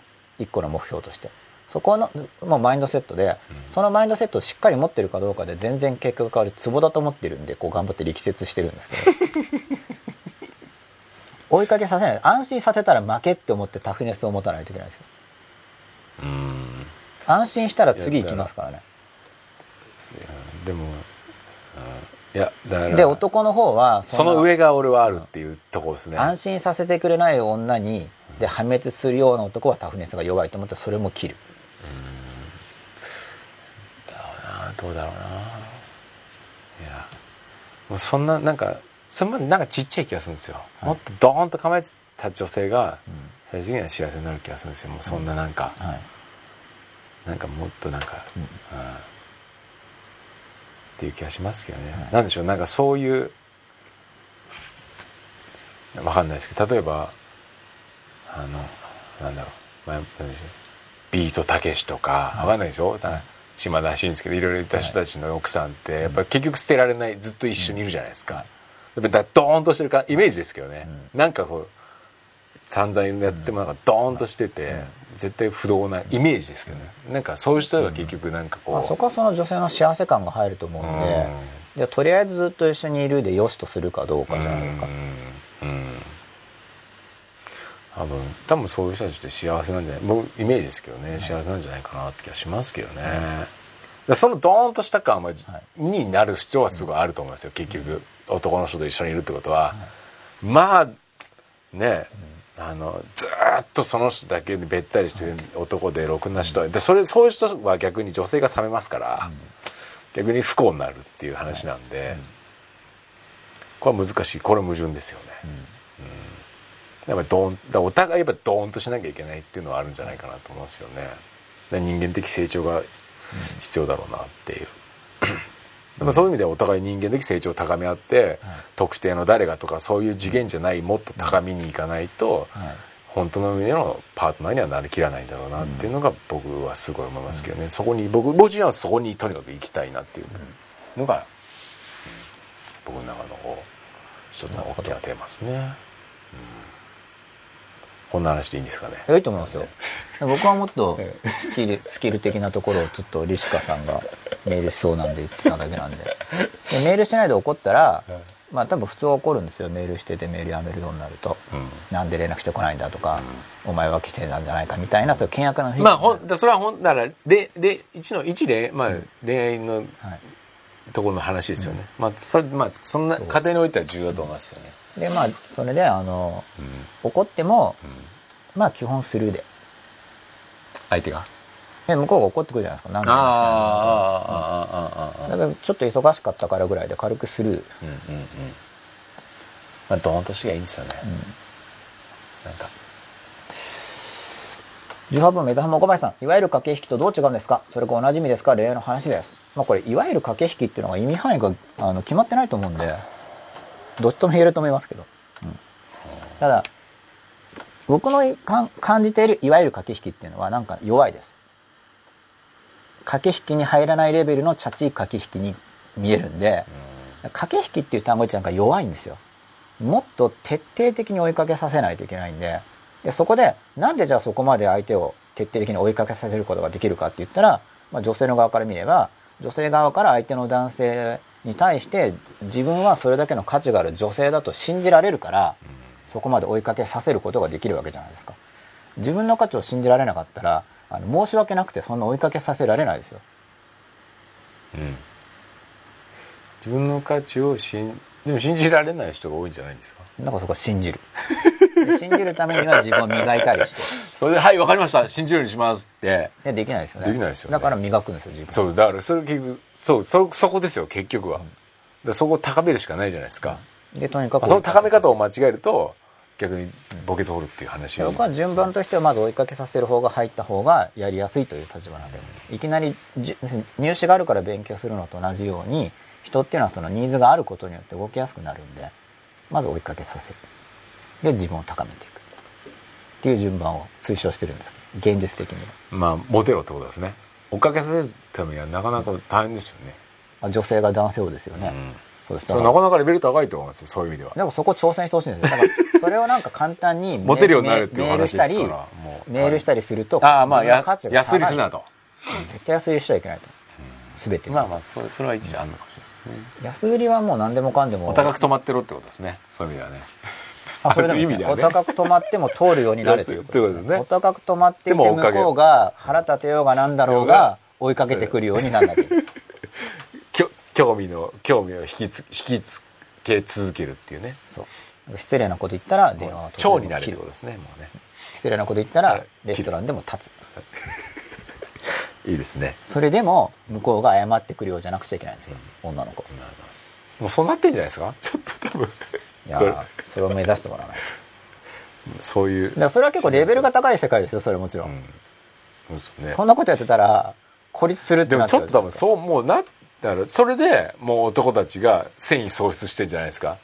勝てない。いやだから男の側は女の子を追いかけてるわけだから一応そのじゃあ追っかけてく社会的な男はいないんでしょってフェーズを考えるとまず女の子に着火できる女性になってもらってで男がなんか元気なかったのに「何々ちゃんに」とか言って競い始めて活性化すると思ってるんでいやそう。まず女の活性化してだって素敵な女性いっぱいいるじゃないですか。でもみんな全然着火してないですよ。着火してないじゃないですか,、うん。だからその素敵っていうのが女の子の価値観で、女の子の価値観で女の子から見ておしゃれとかっていうのはその男を着火するのとは違うから観点が女の子的におしゃれとかっていうのは。いやいや全然素敵な女ほら素敵な女性いるけど独身な人とか多いじゃないですか。着火できてないんですよ。そうですか。僕は着火されるのを防ぐのが大変ですけどどっちかっていうと。それはあれじゃないですか。吉田さんが燃えやすいタイプなんじゃないですか。弱い。えよそれは着火火つきやすい。いやそれは火いや多分がつきやすい。そうじゃなくていやそうじゃなくて弱いとかじゃないと思う違うだからそこがその魅力にはい。気づけない、要するにそこの部分が何なのかって時にだってそれ魅力に気づける能力も必要じゃないですか。それはどっちの方が分かるんですか男が、うん。その女性の魅力に気づくのもそうだし、そこに自分が可能性が自分のアプローチすることによって可能性もみ持たなきゃいけないでしょ、ある程度男がレベルを持ってないと、はい。なんか素敵になればなるほど離れていくじゃないですかでどんどん男はもう自分じゃ無理だな自分じゃ無理だ自分じゃ無理だ。ああ女がですか？はい。女性が素敵になればなるほど、うん、でも僕着火する力があると男っていうのはその、まあ、女要するに僕が考える社会の状態を捉えた時には男側にその女の子がどうのこうのって言っても響かないんだけどあの女の子の方にまずメッセージを出してで女の子が着火できるようになれば男っていうのはその着火さえしてくれれば高値の腹でもチャレンジするもんなんですよ。一応僕の考えではします？火さえつけてあげれば。まあ理屈じゃダメですけどね。ただ理屈を超えてそれこそ吉田さんの言う恋の力で チ恋ャレンジし始めるものなんで、でどうどう着火するんですかそれ？どこここにいてここういうまあ基本戦略はまずまず目的意識を持つことですよね。なんかねモテるとかっていう概念がもうなんか丸っこい甘いんで、もう追いかけさせる惚れさせるっていうのを思ってないとダメだと女の子の方が。女の子が。思ってだって女の子にもだってそれは。思ってるけれども見た目お上品じゃないとダメ。それはだって女の子方にもだって男そういうそのそういう気持ちにさせるはい。男じゃなければそういう気持ちにならないわけじゃないですか。でもそこがだから社会のためにやるわけじゃないですか。社会のために女性がそれやる。い。い気持ちを持ってるわけですよ。すごいそのそのもだからそれは自分は絶対落ちないけれどもそこでその男の子が追いかけるために自分を磨くじゃないですかいろいろ。すごいですねそれ。そこを認めてあげるっていうのは職業ですねそれは。気品があるんですよ。すごい。本来いい女性ってそうだと思いますけどね。だからそれを高嶺の花だけれども真剣に追いかけてくる若者とかがいた時にその若者が成長するという点において一応触れ合いに価値を社会貢献ですね。見出せるわけですよ。すごいですね。っていうぐらいの気概で気合で。やってもらわないと。それを女性に期待しますか？いやもその方が僕は現実的かなと思ってるんで。まあ現実的かっていう元気出せっていうよりはなんかハードルが低い気がまあその視点はなくはない今の現する状を見てる男性に秘とめられた性欲に期待してるわけです。抑圧した性欲をどう爆発させるか。れども溜まってる性欲をやはりそこが変化の起点になるとものとしては一番ハードルが低そうなるほど面白いですねまあお金かそっちですね稼ごうと思って自分を磨くか、燃えさせてくれる女性がいて自分を磨くか。まあ、それか不幸な人は見返すためにやるんですけど、うん。大体そんな程度だと思うんで普通の人の着火点は、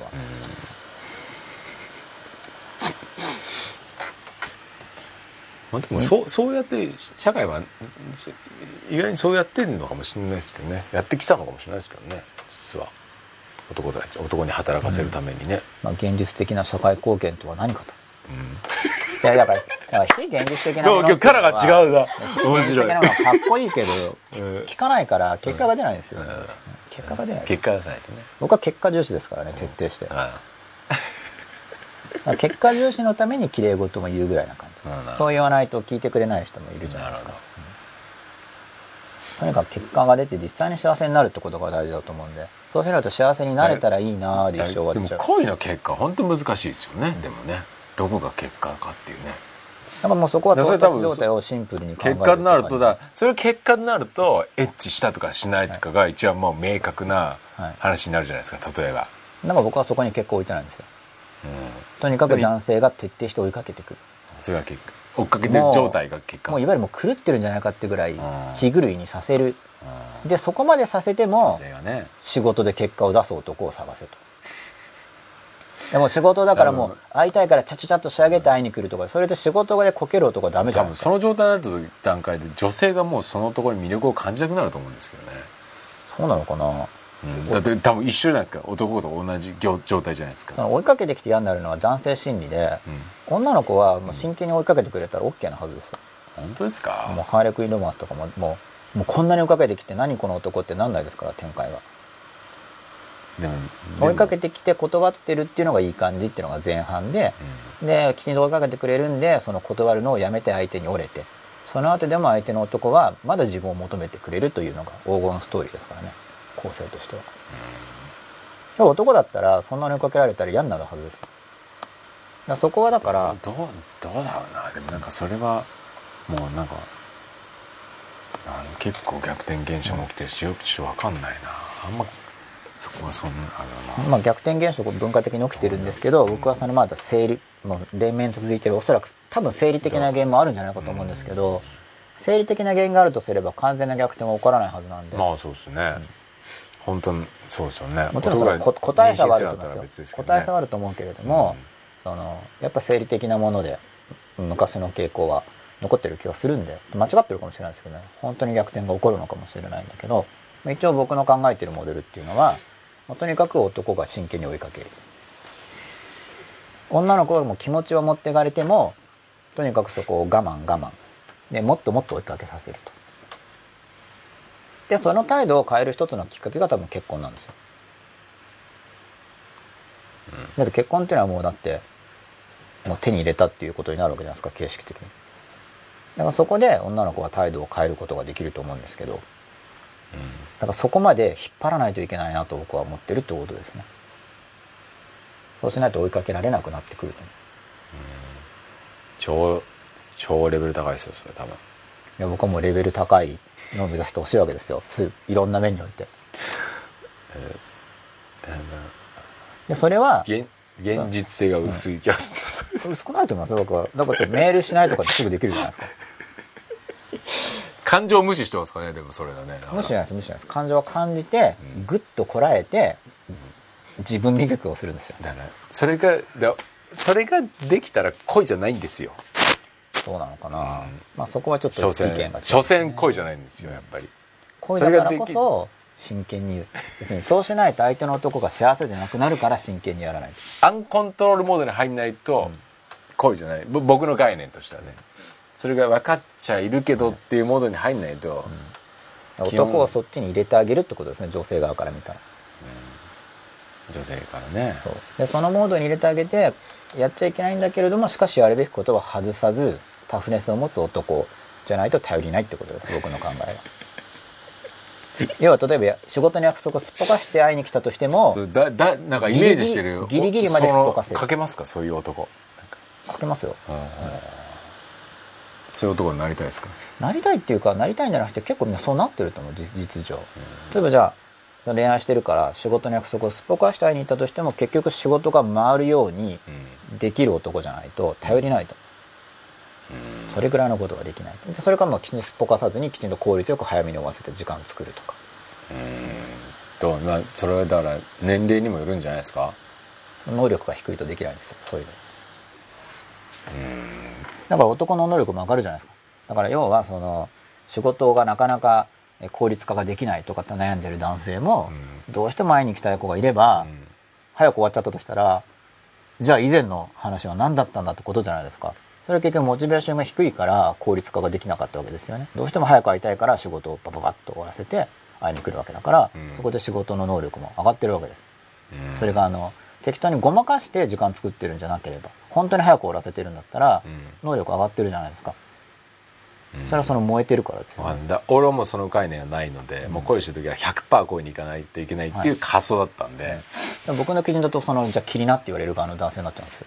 うん。頼りないねって。言ってえだからでもそれでも生活してるわけだから本当に全然。100%やめてるわけじゃ俺な。いはその段階を踏んだ方が俺は幸せになれる、まあ、実際俺は今幸せなんで、その段階があったからこそ本当に信頼できるパートナーに出会えて本当に幸せな家族を築けてるっていうのが、もう実感としてあるのでそれがやらないと本当の意味で要するにもうお互い100%それでもうそこにコミットしてる時間を作らないと、それぐらいの関係は、あの気づけないんじゃないかなっていうのが俺の中ではずっとあったんでだから結局そういうまあ俺はそれぐらい、うん、もう渇望したっていう感じですよね、ないだからその男性には渇望させるっていうのが僕の主張なんですよ、だから渇本当に渇望させるんだったら、仕事とかどうでもよくなるじゃないですか。まあ男性側ですよね、うん。でも結局吉田さんも生き抜いてるわけだから、うん。どうでもいいって言ってもなんかどっかでどっかでうまいことやってるわけじゃないですか。進ん。だら当然ねギリギリのところでギリギリのところでね、うん、でもひでもどうでもいいんですよ、うん。そんなことは。はい。もうそんなことよりも重要な、今今しかないっていう、はい。うん。だそれはそれ後に、じゃあどうしようかっていう。はい話、うん。いやそれでいいと思いますよ、うん。例えばそれが重要だと思う将来のために1000万貯金してたけど使っちゃったと。でも、うん。別にそれで別に将来のためのだから現状の生活は大丈夫とかそのモーそうだからギリギリが保ててれば。そのモードに入れるかで入れなかったらもう無理なんですよ、はなんていうんですか。成立しないんですよ、うん。恋愛が。そのモードに。僕がも僕が思う恋愛はね。そのモードに入れられる力を女性側が持つというのが僕の考えですねそのためには小出しにしないといけない女の子はね。だそれはだから女の子ってい小う場合出しにしないと男は冷める。なんかこうなんかこう、うん。ねだ俺は男が頑張れって派なんで、まあ、僕たちは両方なんですけど、女の子に向けて語るとまあ現実的な話で言うとそう男が頑張るっていうのが今の現状の見ててあのなんかお大まかな順番としてはね。僕は女の子にそのですね男にモテようとかっていうのが弱いんですよ。だから男に媚びてるじゃないですか。そうじゃなくて、もう向こうがアンコントロールなぐらい燃えさせるぐらいの目的意識を初めから持ってほしいってことです。もうこれが大問題でその政策としてどうにかしなきゃいけないっていう話ならば、その吉田さんが言ってる発のアプローチはありかなっていう気もしなくはないですけどね、そういう意味ではね。草の根で。したのでね。日本を元気になります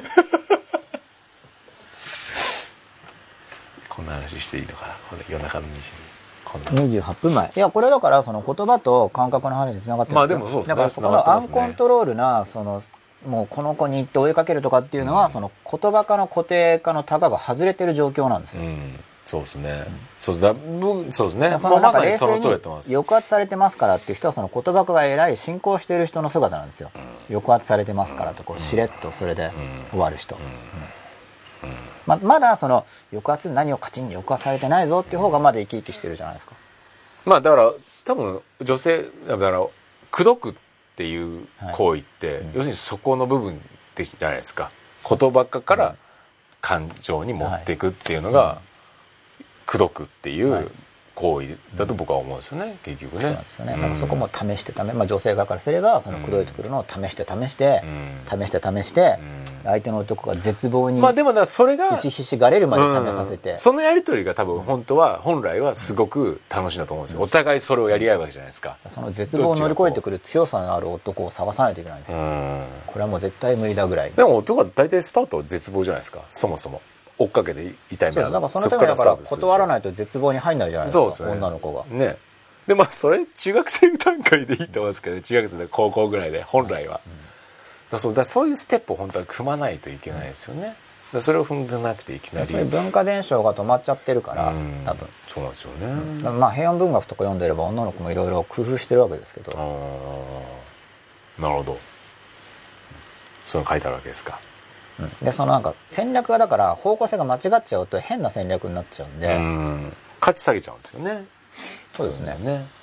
モテてるつもりでちょっと違うぞそれはと、まあ別にそれそのこと自体が楽しいんだったらいいんだけど、うん。そうじゃなくてもっと恋愛とかだったら追いかけさせなきゃいけないと思うんで、だから初めからマインドセット的にどうやって気に入られるかとか嫌われないかとかじゃなくてだからそれはだから入門ですよね。嫌われないかっていうのはレベル低いじゃないですか、嫌われないようにしようってうん。そうじゃなくていかにもうあいつおかしいんじゃないかって同僚が言うぐらい自分に徹底して惚れさせて追いかけさせることができるかっていう達成状態の設定を初めからするマインドセットを持ってほしいってことです女性に？女性。初めから初めから持ってない男性にだけ？初めから持っってないと難しいと思うそれは。もう女性の魅力を引き出すのは男の仕事だと思ってるんで、そうなんかそういうふうに、あの思わせる男性に思わせる。なるほどつまりそうすると、まあまあそういう見方で言えばそうかそうすると追いかけてくるからプレゼントとかするじゃないですか、でそれを身につけたりした時にやっぱりその自分が君の魅力を引き出したみたいなこと言うから、いや私が頑張ってると思うかもしれないけど、相互作用でしょうね。そこは花を持たせるんですよ。だから、そこもメンタルタフネスなんですよ、そこでいかに自分が美容に気を使っているかとか なんかそのなんかなんかーコントロールを吉永陽子がなんとなくねこの恋の魅力をさメンタルタフネスとかさ。タフネスですよ。女の子頑張ってるわけだからでもそこで なんか自分の頑張りを言っちっと恋っぽいゃいけない。もう恋っぽいネーミングにしてもらえません？なんかメンタルタフネスとかじゃなくて、いや僕はそこあえて、まあ、揺らぎですね。揺らぎ。タフネスですよ恋愛は。だからタフな人に引っかかると怪我するわけじゃないですか。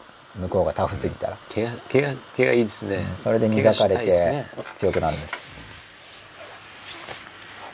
M 春樹さんアイドルと握手するために何十万も費やすのも問題だと思います。ということでそれはちょっとっていう話が出てきてます。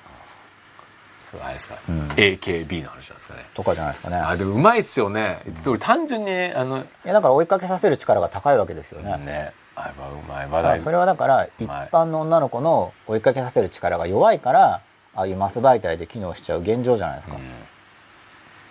追いかけさせる力が高いんですよ。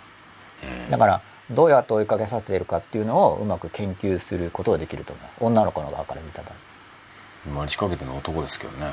男性心理が分かってるからですよね。ね。うんでもああれも参考にしますか？なんか完全にコピーする必要はないと思いますけどまあ抽象化してどうやってるかを抽象化。まあそこは言葉化ですよね。抽象化してでもう一回自分の日常に下ろしてきてじゃあ自分はどうするか、まあまあ、アイドルとっていう場合にこの問題っていうのは結局アイドルと、まあ、例えば付き合えないとかっていうのがあるわけじゃないですか。で普通の一般の人であれば付き合えるかもしれないっていうのがもっと残るわけですよね、まあ、だからそこのそこの部分のこういう関係の中のアイドル化を目指すというか女の子であれば。そうですね。結構考えないとできないですよ。それは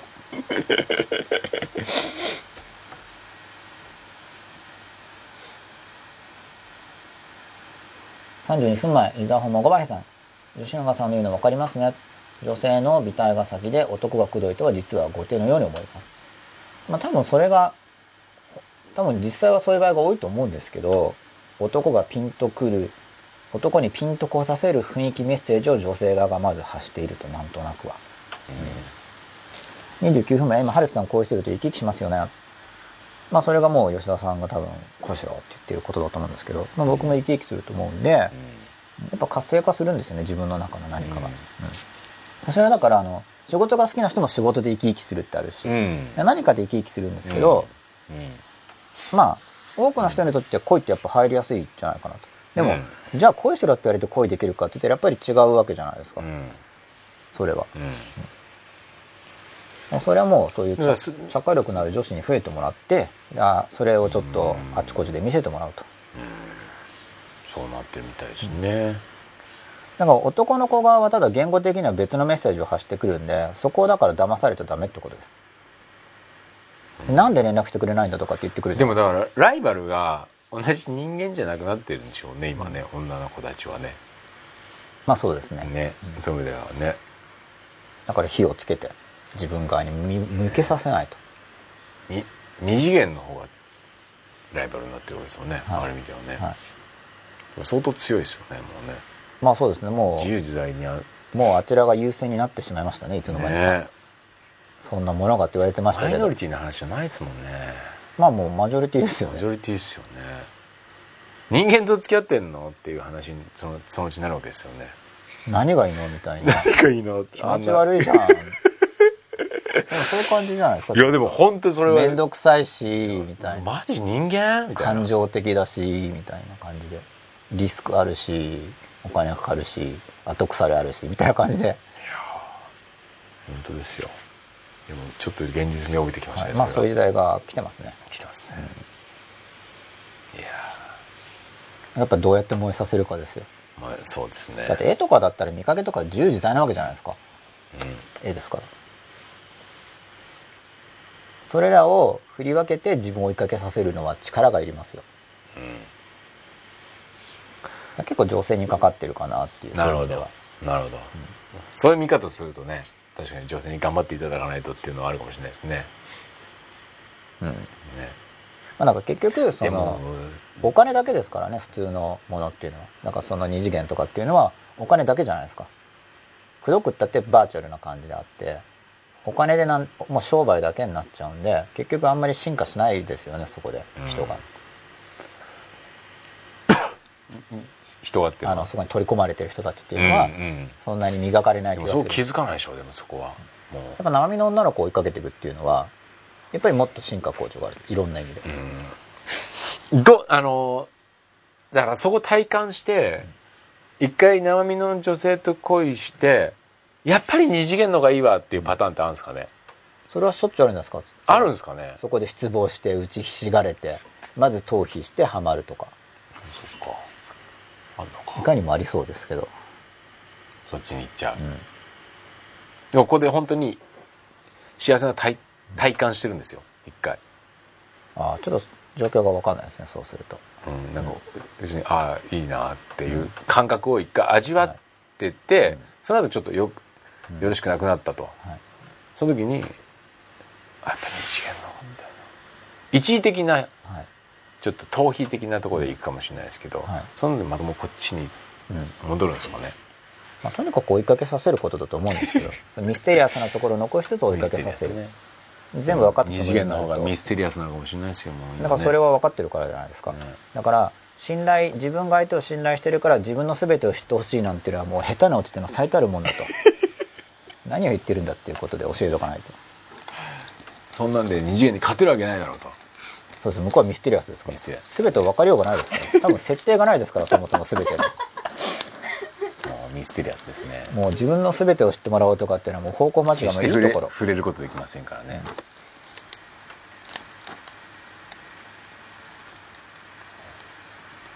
そんな今度で。35分前の4時ジェンゼロ。間ですよ2223今日の話面白いですね。特に男女エロ方面。エロの話なんてしてましたっけ？ちょっと男女エロ方面。男女方面はしましたけどね。えこれはエロになっちゃうんで。このテーマで何話か言ってほしい。結構長いボリュームですよ。吉永先生の意外な面なので面白いし吉田さんの反論ががっぷり4つなのもいいです。東大家庭教師をしているシリーズに入れてほしいです。ということで。えー東大やっぱリラックマ的ななんか一言言っとかないと。東大科と一緒に教えるエロ方面男女エロ方面男女エロ方面、まあ、かなりこう違和感のあるいい題ですよね。何？東大科学教師が教える男女エロ方面どっち方面？っていう感じで。興味引きますよね。どんな方面だろうこれ面白男女エロ方面面白いな。タイトルして斬新なた斬新ですね。単語レベルで斬新ですよね。うんすごいですねこれ。ありそうでなかったみたいなね。ありそうでなかったですね。方面は。方面なかったですね。ということでちょっとまたトイレ行ってきてもいいですか？マジっすか？行かない方がいいですか？あいいですまた3分ぐらい。目薬もしたいんで。ということでじゃあ、はい。ちょっとお休みいたしますが。第3部。そうですね。すごい。まあまだ書き込みがあるんで行きたいとす思いまごい。すはい。よし3分ほどすいません。お休みでございます